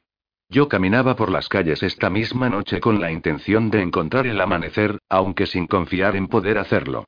Mikhail, es la forma de ser de nuestra gente. Cada cazador enfrente momento, aunque no tenemos la carga agregada sobre nuestros hombros de una especie entera. Mikhail lo palmeó en el hombro. Mi viejo amigo, somos hombres defectuosos. Hasta el último de nosotros. Pecamos y nuestras mujeres nos redimen. Nicolás le respondió con una sonrisa irónica. Es la verdad. Háblanos de tu compañera. ¿De dónde viene? Corre fuertemente en ella la sangre de los buscadores del dragón. Los blancos dientes de Nicolás aparecieron en una sonrisa verdadera, que llegó hasta sus ojos. Es hija de Razvan y es increíble. No puedo ni empezar a describir la forma en que me siento. Apenas la conozco, pero quiero pasar con ella cada momento. Simplemente apareció de no se sabe dónde en el momento perfecto y salvó mi vida, mi cordura y mi alma. Miro alrededor y no sé cómo sobreviví sin ella todos estos siglos. Para mí, el mundo está vivo de nuevo. Había olvidado la belleza de la naturaleza. Había olvidado en verdad cómo era amar realmente a mis hermanos. Mikhail dejó escapar el aliento. Otro niño con sangre de los buscadores del dragón es más que bienvenido. Y en cuanto a la alegría de los compañeros, ya hace años que tengo a Raven en mi vida y todavía, en cada alzamiento, me encuentro nuevamente abrumado por todo lo que me dio. Nicolás se aclaró la garganta. No estoy seguro de que mi compañera vea una razón para estar conmigo. Para nuestras mujeres no existe otra razón para estar con nosotros, más que la forma en que somos capaces de vincularlas. Son luz para nuestra oscuridad y cuanto más oscura es nuestra alma, más fuerte tiene que ser la mujer. Nicolás, guarda bien a tu compañera. Es un tesoro muy valioso. Nicolás repasó las palabras de Mikhail en su mente. Para sus mujeres no había razón para aceptarlos más que las palabras vinculantes que unían sus almas. Con Lara, siendo optimista, su agarre era débil. Necesitaba tiempo para establecer su vínculo, para formar una especie de confianza, aunque sentía verdaderamente que ella debía seguir su liderazgo sin cuestionarlo. Miró a su alrededor, sintiendo fluir la influencia sutil, el enfoque de los cristales, la energía de las cavernas con el magma fluyendo mucho más abajo, y arriba, a miles de pies, la nieve creciente. Nicolás extendió los brazos. Y este lugar de poder. Había olvidado la belleza de esta caverna. Y la claridad que uno siente cuando está en ella. Mikaela sintió. No hay otro lugar como este en la Tierra. Hielo y fuego encontrándose como uno. Control y pasión. La Tierra siempre contiene las respuestas para nuestra especie. Miró alrededor, al asombroso despliegue de la naturaleza. Espero con optimismo que esta noche nos encontremos más cerca de encontrar respuestas. Capítulo 5. Mientras Mikhail hablaba, los hermanos Daratrazanov llegaron. Los cuatro. Altos, de aspecto imponente, oscuros cabellos negros recogidos hacia atrás con tiras de cuero. Las caras cortadas con el mismo molde clásico, anchos hombros, amplios pechos, caderas estrechas, la postura fuerte de un guerrero y movimientos gráciles y fluidos. Darius, el hermano más joven, tan experimentado en batalla como el mayor. Inteligente, astuto, capaz de hacer lo imposible. Tenía los ojos oscuros de la raza de los Cárpatos, y la mueca severa que viene de saber demasiado de la muerte. Junto a él estaban Lucian y Gabriel, los gemelos legendarios que habían cazado y luchado por los Cárpatos. Gabriel esbozó una sonrisa de saludo al estrechar el brazo con Nicolás. Lucian y Darius permanecieron inexpresivos, aunque sus ojos tuvieran genuino calor cuando saludaron a su príncipe. La menuda mujer bajo el hombro de Lucian era su compañera, Jackson. La cara de duendecillo, el cabello corto de color rubio platino, agudos ojos oscuros. Había sido policía, tal vez aún lo era, pero ahora cazaba al vampiro junto a su compañero. Nicolás discrepaba violentamente con la idea moderna de que las mujeres, aún las entrenadas y con habilidades para la lucha, debían exponerse al peligro, pero Jackson no era su mujer. Ella pertenecía a Lucian, su guerrero más legendario, y aún así él le permitía luchar a su lado. Quizás fuera sutil arrogancia por parte del guerrero, confianza en que podría proteger a su compañera de cualquier peligro, pero Nicolás sentía que ella debería ser mantenida lejos de la vil criatura que era el no muerto. Las mujeres debían ser protegidas y apreciadas, no puestas en peligro en un campo de batalla. Un cazador no podía estar preocupado por la protección de una compañera cuando combatía al vampiro. En tiempos antiguos, la mayoría de los compañeros abandonaban totalmente la caza, en vez de arriesgarse a la muerte para ambos. Esto era una de las manzanas de la discordia principales entre los de la Cruz, los hermanos Manilov y Vladimir Dubrinsky. Incluso entonces, sus índices de natalidad habían ido disminuyendo. Ninguno de ellos había creído que debieran permitir a las mujeres luchar cuando ellas no portaban la ventaja que los machos tenían. No la fuerza, sino la oscuridad en sí mismos. Nicolás ocultó sus verdaderos sentimientos detrás de una tranquila máscara mientras saludaba al cuarto Daratrazanov, Gregory, segundo en la jerarquía después de Mikhail, el hombre sin piedad en lo que se refería a los enemigos del príncipe. Era un guardia feroz, aunque conocido en todas partes como el curandero más dotado de entre los Cárpatos. En vez de los brillantes ojos de obsidiana de sus hermanos, él tenía relucientes ojos plateados que sopesaban y juzgaban a un hombre. Parecía apto y sano, para nada pálido tras luchar por salvar a un humano de los parásitos. Gracias por lo que hiciste esta noche por el amigo de Lara, dijo Nicolás. ¿Cómo se encuentra? Un ceño atravesó la cara de Gregory y desapareció, una enorme muestra de emoción tratándose de él. Hice todo lo posible por librar su cuerpo de los parásitos, pero cuánto daño hicieron, es algo que no puedo decir. Deseo una recuperación completa, pero no la espero. Su amigo se quedó con él, y Slavika, la propietaria de la posada, lo vigilará de vez en cuando. Si necesita ayuda, ella llamará. Gregory miró alrededor de la cueva, el calor deslizándose hasta sus ojos pálidos. Ha pasado mucho tiempo desde la última vez que vine a este lugar. Los hermanos asintieron con la cabeza en señal de acuerdo. Los recién llegados dejaron la conversación cuando Jack Dubrinsky, el hermano del príncipe, entró. Tenía el cabello color medianoche, ojos negros, una delgada cicatriz blanca que le rodeaba la garganta, otra sobre su mandíbula y mejilla, y por si fuera poco una cicatriz dentada daba la vuelta a su pecho. Los Cárpatos raras veces tenían cicatrices, lo que quería decir que las heridas debían haber sido terribles. Había sido víctima de una tortura tal, que casi se había vuelto loco. Incluso ahora, tenía secuelas.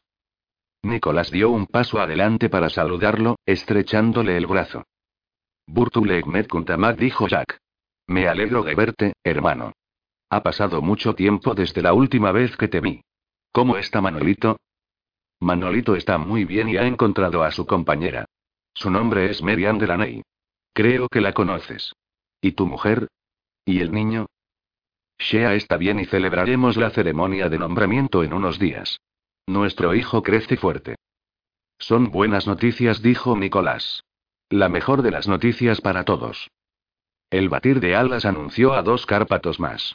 Vikirnov von Schreider y su compañera, Natalia, cambiado juntos. Nicolás estrechó el brazo de Vikirnov, un poco desconcertado al ver que Natalia había contestado a la convocatoria de los guerreros al consejo. Nunca hubiera pensado que Vikirnov, un guerrero antiguo de enorme valor, permitiría a su mujer ponerse en peligro. Le echó un vistazo. La mujer tenía el cabello rojo vivo y ojos que cambiaban del verde brillante al azul. Tenía la marca del buscador de dragones estampada por todas partes, la apariencia clásica, el resplandor que iluminaba su piel, las franjas de color en su cabello. Se la conocía por ser buena luchadora, y también la hermana de Razvan, el padre de Lara. Se alejó un paso de Vikirnov, temiendo ser incapaz de mantenerse en silencio sobre el tema de permitir luchar a las mujeres cuando Natalia sería tal premio para Javier, si fuera capturada. Nicolás sacudió la cabeza y luego reparó en Gregory observándolo con su penetrante mirada de plata. Él sabía exactamente lo que Nicolás pensaba. Y estoy de acuerdo, dijo Gregory, mientras pasaba por delante de Nicolás para colocarse al lado de Mikhail. ¿Con qué estás de acuerdo? Preguntó Mikhail, dándose la vuelta y alejándose de donde había estado hablando con Darius. ¿Y con quién? No es muy usual que estés de acuerdo con nada. Creo que uno de los asuntos que tenemos que discutir es el bienestar de nuestras mujeres y niños, de todos ellos, incluyendo las mujeres que creen tener la necesidad de luchar contra vampiros. Mikhail mostró sus dientes blancos. Gel Que el sol te queme, Gregory, no me meterás en problemas con mi compañera e hija. No haré tu trabajo sucio y incluyó a Nicolás en su mirada. El de ninguno de los dos. Gregory se encogió de hombros. Maldice cuanto quieras, es un tema que tienes que afrontar. Yo. Ah, no, de eso nada. Me niego a cargar con esto. Si entramos en el tema, todos expresaréis vuestras opiniones, alto y claro. Las mujeres se alzarían como mi peor pesadilla. Hablo en serio, insistió Gregory. Si vamos a tener un consejo pleno, entonces deberíamos tratar todas las cuestiones. Mikaela sintió con la cabeza. Sé que debe ser hablado, Gregory, pero ambos sabemos que las viejas costumbres desaparecieron hace mucho. E incluso entonces teníamos mujeres guerreras. No compañeras, intervino Nicolás. Nunca mujeres que podrían darnos niños, o que cuando se perdían se llevaban a su compañero con ellas. Mikhail se encogió de hombros. En los viejos tiempos muy pocos compañeros eran guerreros. Las cosas son diferentes. Nuestra especie está al borde de la extinción. Aún más razón para decidirnos a proteger a las pocas mujeres que tenemos, dijo Nicolás. A veces las viejas costumbres son buenas, Mikhail. Nuestras mujeres no deberían tener que luchar solo para mostrar que pueden. Estas mujeres no comenzaron como Cárpatos. Nuestra especie parece humana y cuando nos atamos a una mujer humana, aunque sea convertida por la sangre, ella piensa como humana. Durante siglos las mujeres humanas han tenido que luchar por sus derechos. Es un argumento débil, irrumpió Gregory. ¿Qué hacemos aquí en esta cámara? Juramos nuestra lealtad a nuestra gente. Juramos servirlos, independientemente del sacrificio que se nos pidan. Nuestras compañeras nunca lo han hecho así. Ellas no entienden que para salvar nuestra especie de la extinción se deben sacrificar también. Tenemos un puñado de parejas, menos de 30, Mikhail. Nuestros niños no maduran hasta después de unos buenos 50 años. ¿Realmente crees que podemos permitirnos perder a una mujer? ¿A una pareja? No, pero también sé que estamos en guerra contra enemigos que nos rodean por todos lados. No podemos permitirnos estar divididos tampoco. No estamos divididos, dijo Gregory. Ningún hombre quiere que su mujer luche. Mikhail sacudió la cabeza, una sonrisa lenta tocando su boca. Entonces crees que deberíamos decir a nuestras mujeres que se queden tranquilas y nos dejen tomar decisiones por ellas? No son los hombres los que se rebelarán, sino nuestras mujeres. Contra nosotros. Libre albedrío. ¿Has olvidado ese pequeño detalle? Pasamos por esto cuando las atamos a nosotros, seguimos haciéndolo así después de que se conviertan en nuestras compañeras. Supongo que podemos reducirlas a poco más que marionetas atadas a nuestra voluntad. Pero sé que tanto Raven como Savannah andarían bajo el sol antes de someterse a tal esclavitud. Gel de Que el sol te queme, Mikhail gruñó Gregory. Te has hecho moderno y liberal en la vejez. Nicolás dio la espalda al príncipe cuando entró otra pareja. Nikolai, el hermano de Vikirnov, con su compañera, Destiny, se apresuraron a entrar. Nicolás quería echarle una buena mirada a la mujer que había sido capturada por un vampiro cuando era solamente una chiquilla. Había soportado la tortura de la sangre del vampiro, la habían acribillado con parásitos que se comían las células durante años. Altura media, curvilínea, con músculos bien definidos, el cabello negro espeso y enormes ojos verde azulados, se movía con la gracia y el paso fluido de un luchador entrenado. Notó que sus ojos mostraban inquietos, moviéndose alrededor de la caverna, recogiendo cada detalle, tomando nota de las salidas y entradas, la chimenea y el laberinto de túneles. Destiny era la mejor amiga de la compañera de Manuelito, Merian. Ella examinó a cada persona de la estancia, evaluándolos, su mirada se posó sobre él solamente un poco más. Nicolás, su compañero, estaba muy sintonizado con ella, Nicolás notó con aprobación que se colocaba entre ella y los hombres sin compañeras de la habitación. Como la mayor parte de los machos cárpatos, Nicolás era alto y musculoso con largo cabello negro y fríos ojos oscuros. ¿Eres Nicolás, hermano de Manuelito? Lo saludó Destiny, moviéndose hacia él, forzando a su compañero a seguirla para protegerla. Un error clásico de las mujeres, olvidar que cualquiera podría ser un peligro, aún aquí, en este lugar sagrado de poder. Nicolás suspiró y sacudió la cabeza. Su mujer aprendería cuál era su lugar y cada medida de seguridad que pudiera pensar para ella. ¿Cómo está Merian? preguntó Destiny. Es feliz, respondió Nicolás. Tengo nuevas que compartir, pero quisiera esperar, hasta que nos hayamos reunido todos. Te traigo una carta de Merian. Deslizó una mano dentro de su camisa. Los ojos de Destiny se entrecerraron, volviéndose fríos y observadores. Se movió ligeramente sobre las plantas de los pies, girando solo un poco, un sutil movimiento que la colocó en una buena posición para defenderse o atacar si era necesario. Casi como si lo hubieran coreografiado, su compañero se movió al mismo tiempo, situándose unos pocos pasos entre ellos, dándoles bastante espacio. Una lucha en equipo. Incluso Nicolás, con todas sus opiniones absolutas sobre el tema de las mujeres cazadoras de vampiros, podía ver que estaban en perfecta sincronía. Pero aún así no estaba bien. Tomó la carta de dentro de su camisa y se la ofreció a Nicolae como muestra de cortesía. De un guerrero a otro. Nicolae tomó el sobre en la mano, obviamente examinándolo antes de entregarlo a su compañera. Gracias, dijo Destiny a Nicolás. Aprecio que la hayas entregado personalmente. Al principio él pensó que pretendía ser sarcástica porque le había dado la carta a su compañero, pero después comprendió que la pareja realmente estaba en perfecta armonía. Ella no parecía molesta por la protección de él, más bien la aceptaba como si ese fuera su deber. Otro macho cárpato llegó. Era Dominic, del clan Buscador de Dragones, tío abuelo de Razvan y tío tatarabuelo de Lara, aunque los Cárpatos raras veces hicieran distinción. Al igual que Lara se refería a sus tías llamándolas así, se referiría a Dominic como tío. Nicolás estudió su cara severa. El Buscador de Dragones era uno de los linajes más poderosos en toda la comunidad Cárpato.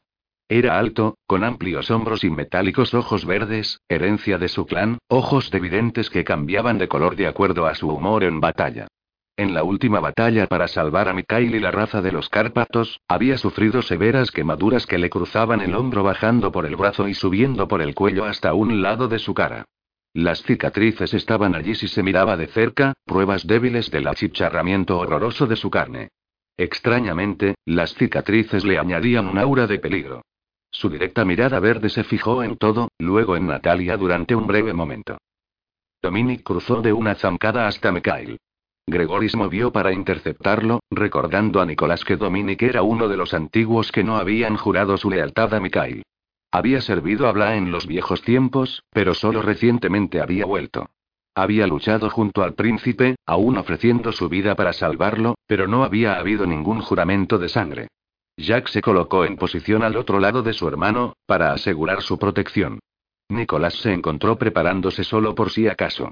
Nadie podía permitirse arriesgar la vida del príncipe, más de lo que podrían con sus mujeres. Dominic se inclinó ligeramente. En Jutafele Sekmet. Saludo a un amigo y hermano, dijo mientras estrechaba los antebrazos de Mikhail. en Piros. La sangre es roja, Dominic. Mikhail devolvió el saludo formal, literalmente significaba que esperaba que Dominic pronto viera en color. El encogimiento de hombros de Dominic fue elocuente. No había encontrado a su compañera en todos los siglos de su existencia y no contendría el aliento esperando por ello. Julián Sabaje, un alto, pesadamente musculoso, y excepcionalmente rubio cárpato con ojos dorados entró con Barak, otro macho, a su lado. Traigo excusas de mi hermano, Aidan saludó Julián. Él y Alexandria han vuelto a los Estados Unidos. Habría venido si hubiera estado cerca. Dayan está en camino. Está comprobando los cielos en busca de la mancha del no muerto. Falcón vino después, con dos cárpatos altos y desconocidos a su lado. Uno parecía familiar, un antiguo al que Nicolás estaba seguro de conocer de vista de otros tiempos, y el otro completamente desconocido para él.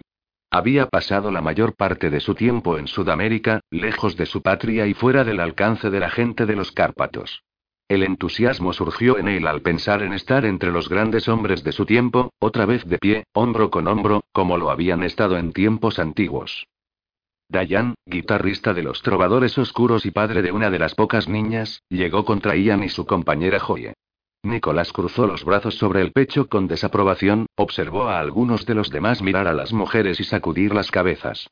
No estaba solo en su creencia de que los compañeros de las mujeres deberían encargarse e insistir en la seguridad antes de nada. Los demás llegaron, algunos en parejas, otros solos. Nicolás reconoció a algunos de los hombres, pero la mayoría le eran extraños. Las montañas de los Cárpatos ya no eran su hogar, aunque su patria le hablara, la tierra rica y acogedora. Y había echado de menos este lugar sagrado y la llamada de hermanos al consejo. El último en llegar fue un hombre alto con una cara que podría haber estado tallada en piedra. Entró silenciosamente y se quedó de pie un poco apartado de los demás. Nicolás reconoció las señales de un solitario, un hombre que había visto incontables batallas y sabía que había muchas más por venir. Un hombre sin compañera, conducido a la locura de la oscuridad que se derramaba a través de su alma. Era Dimitri, guardián de los lobos, y se mantenía en pie, erguido y mirando a los demás guerreros a los ojos, pero solo. Los Cárpatos se reunieron en un círculo flojo. Gregorio ondeó la mano para encender las velas colocadas a lo largo de las paredes curvas de la cámara. Al instante los cristales gigantescos cobraron vida, irradiando colores apagados. Este era un lugar sagrado, un guerrero endurecido, uno que se deslizaba hacia el borde de locura, podría acudir y sentir todavía algo semejante a la paz. Quizás fueran alucinaciones debidas a la proximidad de los cristales combinados con el calor intenso, pero una vez las velas eran encendidas y los rituales sagrados comenzaban, los cazadores a punto de sucumbir a la oscuridad se sentían renovados durante una temporada. Algunos guerreros reclamaban que el estéril mundo gris era más difícil de soportar después del breve indulto, pero Nicolás siempre había considerado la caverna de los guerreros un mundo de comodidad que daba sentido a la locura en que vivían. Tras largos siglos que a menudo pasaban seguidos, los rituales eran reconfortantes, la vieja y tradicional manera de tranquilizarse. Tenemos mucho de qué hablar, dijo Mikhail. Gracias a todos por haber venido. Nicolás nos ha traído noticias que nos ayudarán a entender la actitud de nuestros enemigos. El calor de la cueva se vertió bajo la piel de Nicolás, a pesar de su capacidad de regular su temperatura. Ya sentía como los cristales operaban en él, sanando las pequeñas heridas en su cuerpo, proporcionando claridad a su mente. Todo se hizo más agudo, mucho más enfocado, y el sentimiento de camaradería se hizo más profundo, haciendo que deseara oír la opinión de cada guerrero y pudiera escucharlas con una mente abierta a todos los puntos de vista. Mikhail se movió hasta el centro del círculo de cristal, que se alzaba junto a una gran columna enrojecida de minerales cristalinos. Elevándose desde el suelo casi hasta el hombro de Mikhail, era una de las más pequeñas del lugar, pero terminaba en una punta tan afilada como una navaja de afeitar. Sostuvo la mano sobre la punta del cristal y la estancia se quedó instantáneamente en silencio, los Cárpatos casi contuvieron el aliento con expectación. Cuando habló, usó la antigua lengua de sus antepasados, la lengua todavía hablada por toda su gente. Sangre de nuestros padres, sangre de nuestros hermanos, buscamos vuestra sabiduría, vuestra experiencia y vuestro consejo. Uníos con vuestros hermanos guerreros y guiadnos a través del vínculo de sangre. Nos prometemos a nuestra gente, nuestra firme lealtad, valor ante la adversidad, rápida y mortal venganza, compasión para aquellos que lo necesitan, fuerza y resistencia en los siglos por venir y sobre todo poder vivir con honor. Nuestra sangre nos une. Mikhail dejó caer su palma sobre la punta del cristal y ésta cortó a través de la carne con facilidad. Rica sangre roja cubrió inmediatamente el borde de la columna. Nuestra sangre se mezcla y os llama. Escuchad nuestros ruegos y uníos a nosotros ahora.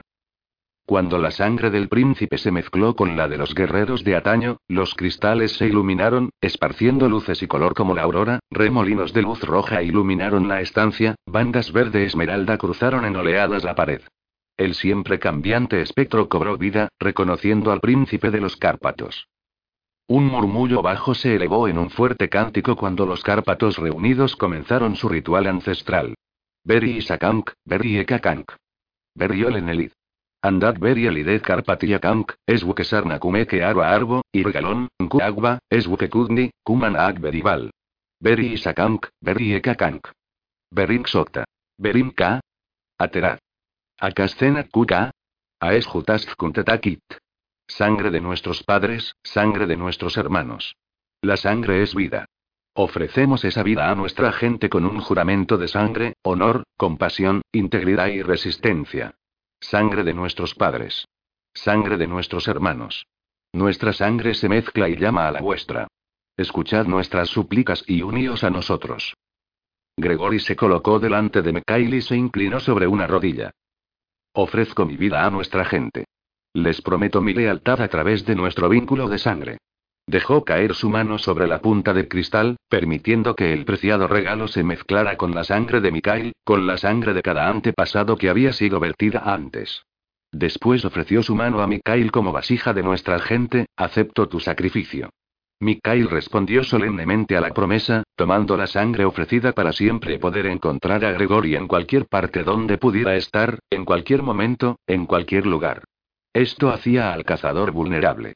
Si decidiera entregar su alma y convertirse en vampiro, podría ser rastreado con más facilidad. Muchos decidían no participar, conociendo las consecuencias.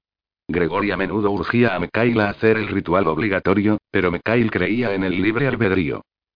Gregory se levantó y Lucian avanzó para tomar su lugar, colocando su ofrenda en el cristal, mezclando su sangre con la de sus antepasados y arrodillándose ante el príncipe para jurar su lealtad y dar su sangre al príncipe como símbolo de su vulnerabilidad. Nicolás contuvo el aliento cuando Jackson, la compañera de Lucian, lo siguió ante el pilar. Este era el más sagrado ritual de un guerrero. De las tres cazadoras femeninas, ella era la de menor experiencia. Si el cristal la rechazaba, su argumento de mantener protegidas a las mujeres se fortalecería.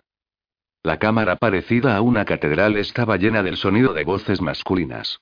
La música de los cristales armonizados con el cántico producía una fuerte y hechizante melodía. El vapor se arremolinó cuando Jackson se acercó a la oscura columna roja. Parecía pequeña y frágil junto a la amplia circunferencia del viejo cristal de siglos de antigüedad. Sin vacilación, dejó caer su palma sobre el afilado punto. El zumbido de los cristales cambió sutilmente, pero continuó tan fuerte como siempre, simplemente añadiendo una nota más suave, más femenina. Cuando Jackson se arrodilló delante de Mikhail para jurar su lealtad, su piel tomó un brillo luminoso. Nicolás se adelantó entonces. Él había llevado a cabo este ritual muchas veces en el pasado, pero sus recuerdos se habían oscurecido con el paso de los siglos, abandonándolo, no estaba preparado para la magnitud de los sentimientos que se vertieron en él.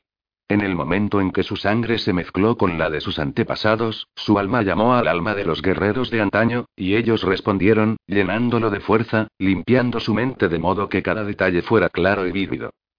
Su corazón latía a un ritmo diferente, escuchaba el flujo y reflujo de la sangre atravesando sus venas como el infinito ritmo de la marea. Sintió la energía de los cristales generando curación, claridad.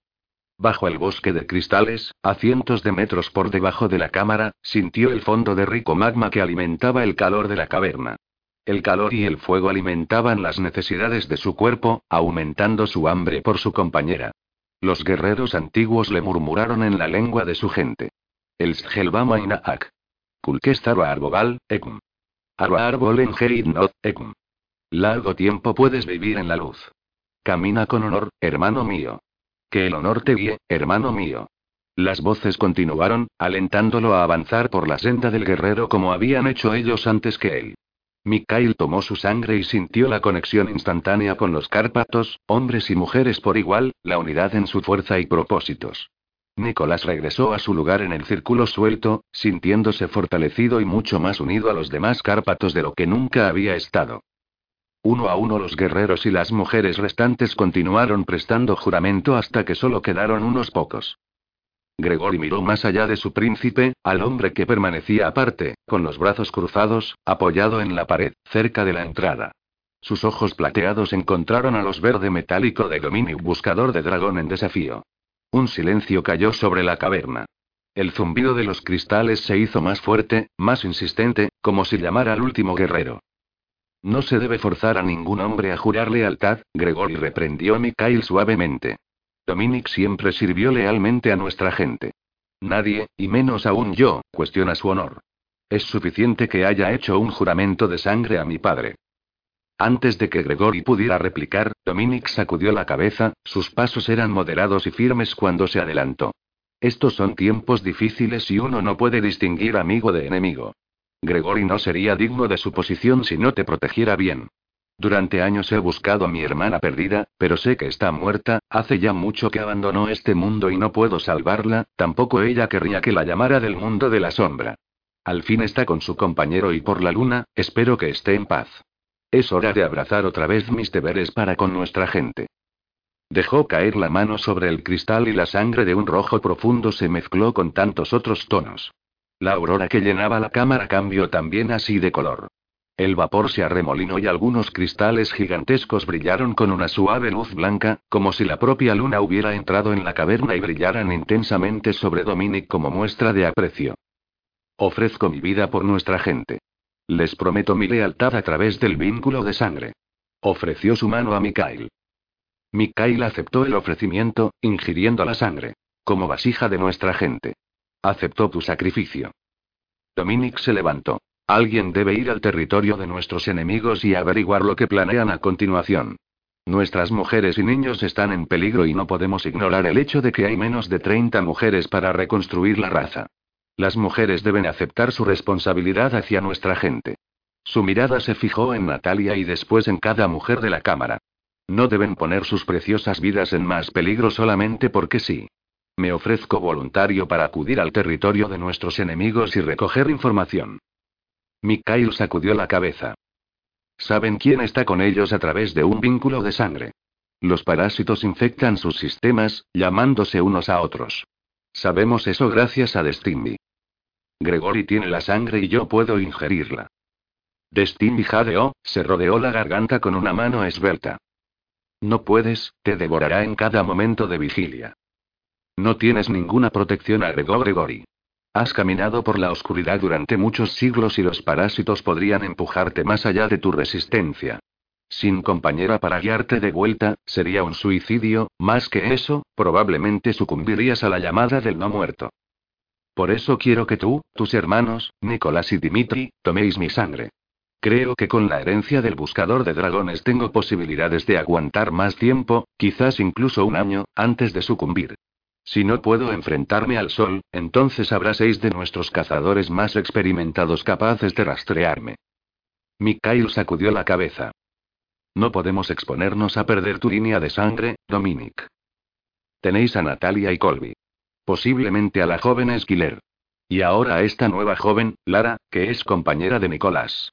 El linaje del buscador de dragones perdurará.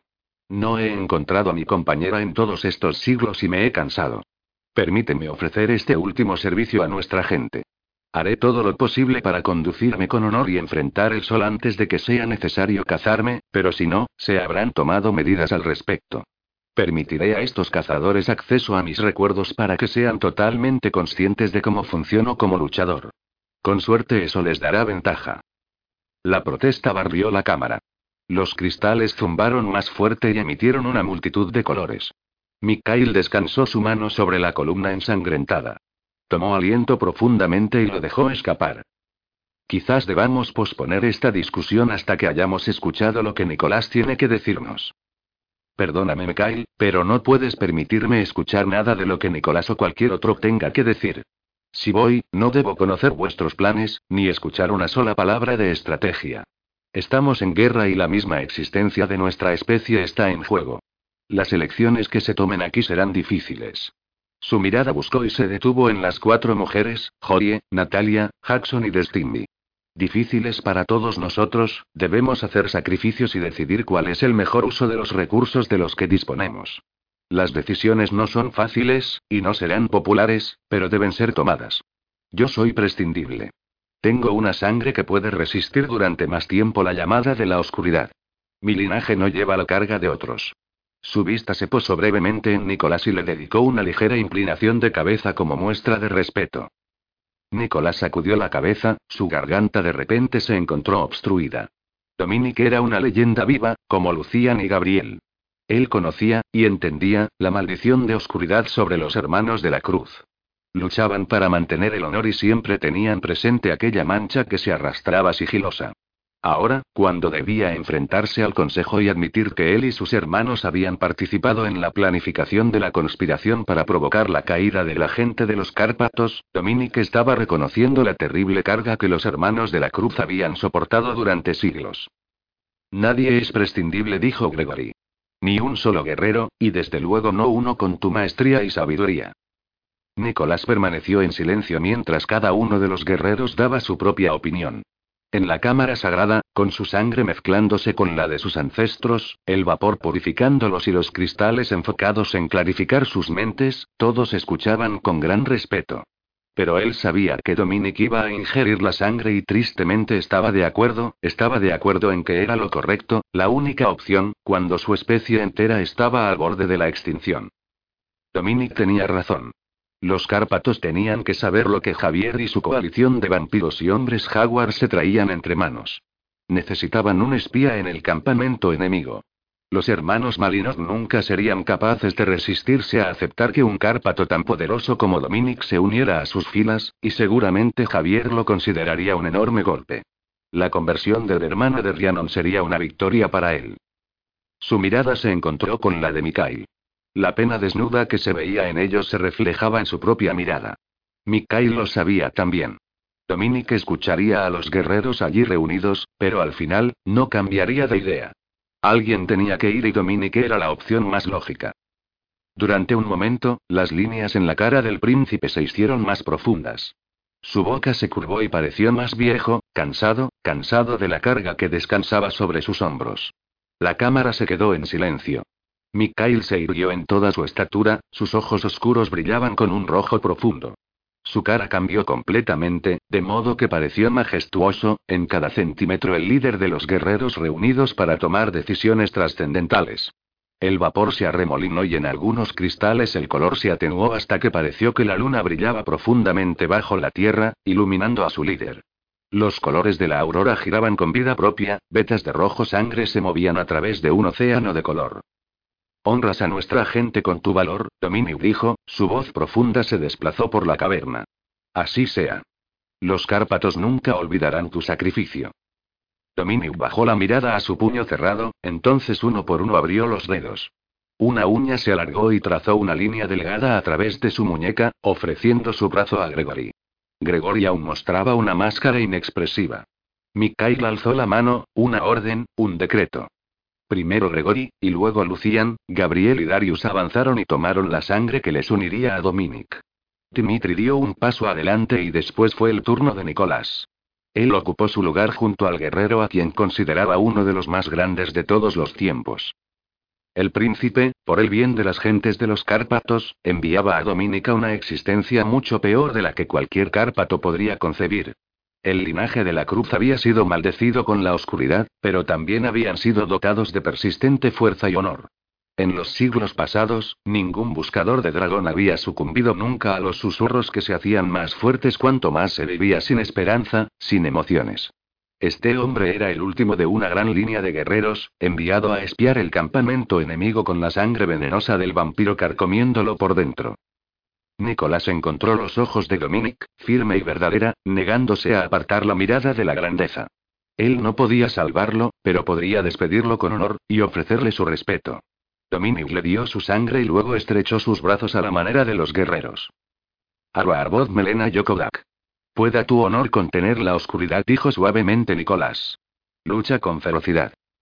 Kulkestar Ve con gloria, dijo Gregory. Jonestar Arbobal. Vuelve con honor. Mikhail se acercó. Jonestar Arbobal. Vuelve con honor. Estrechó los brazos de Dominic con fuerza y se irguieron pie con pie. Es lo que se debe hacer, aseguró Dominic en voz baja mientras estrechaba los antebrazos del príncipe. Lo único que se puede hacer. Dame un par de semanas y que alguien comience el rumor sobre mi conversión, asegúrate de ser sutil. Será una gran noticia, el primer buscador de dragón en sucumbir a la oscuridad. La gente hablará, pero las noticias no pueden provenir de tu círculo más cercano. Las habladurías llegarán a ellos y los hermanos Malinov me buscarán en un esfuerzo por reclutarme. Gregory extrajo el preciado frasco de sangre de una pequeña caja y se lo dio a Dominic, quien le arrancó el tapón y bebió sin vacilación. El silencio en la estancia era absoluto. Incluso los cristales dejaron de zumbar.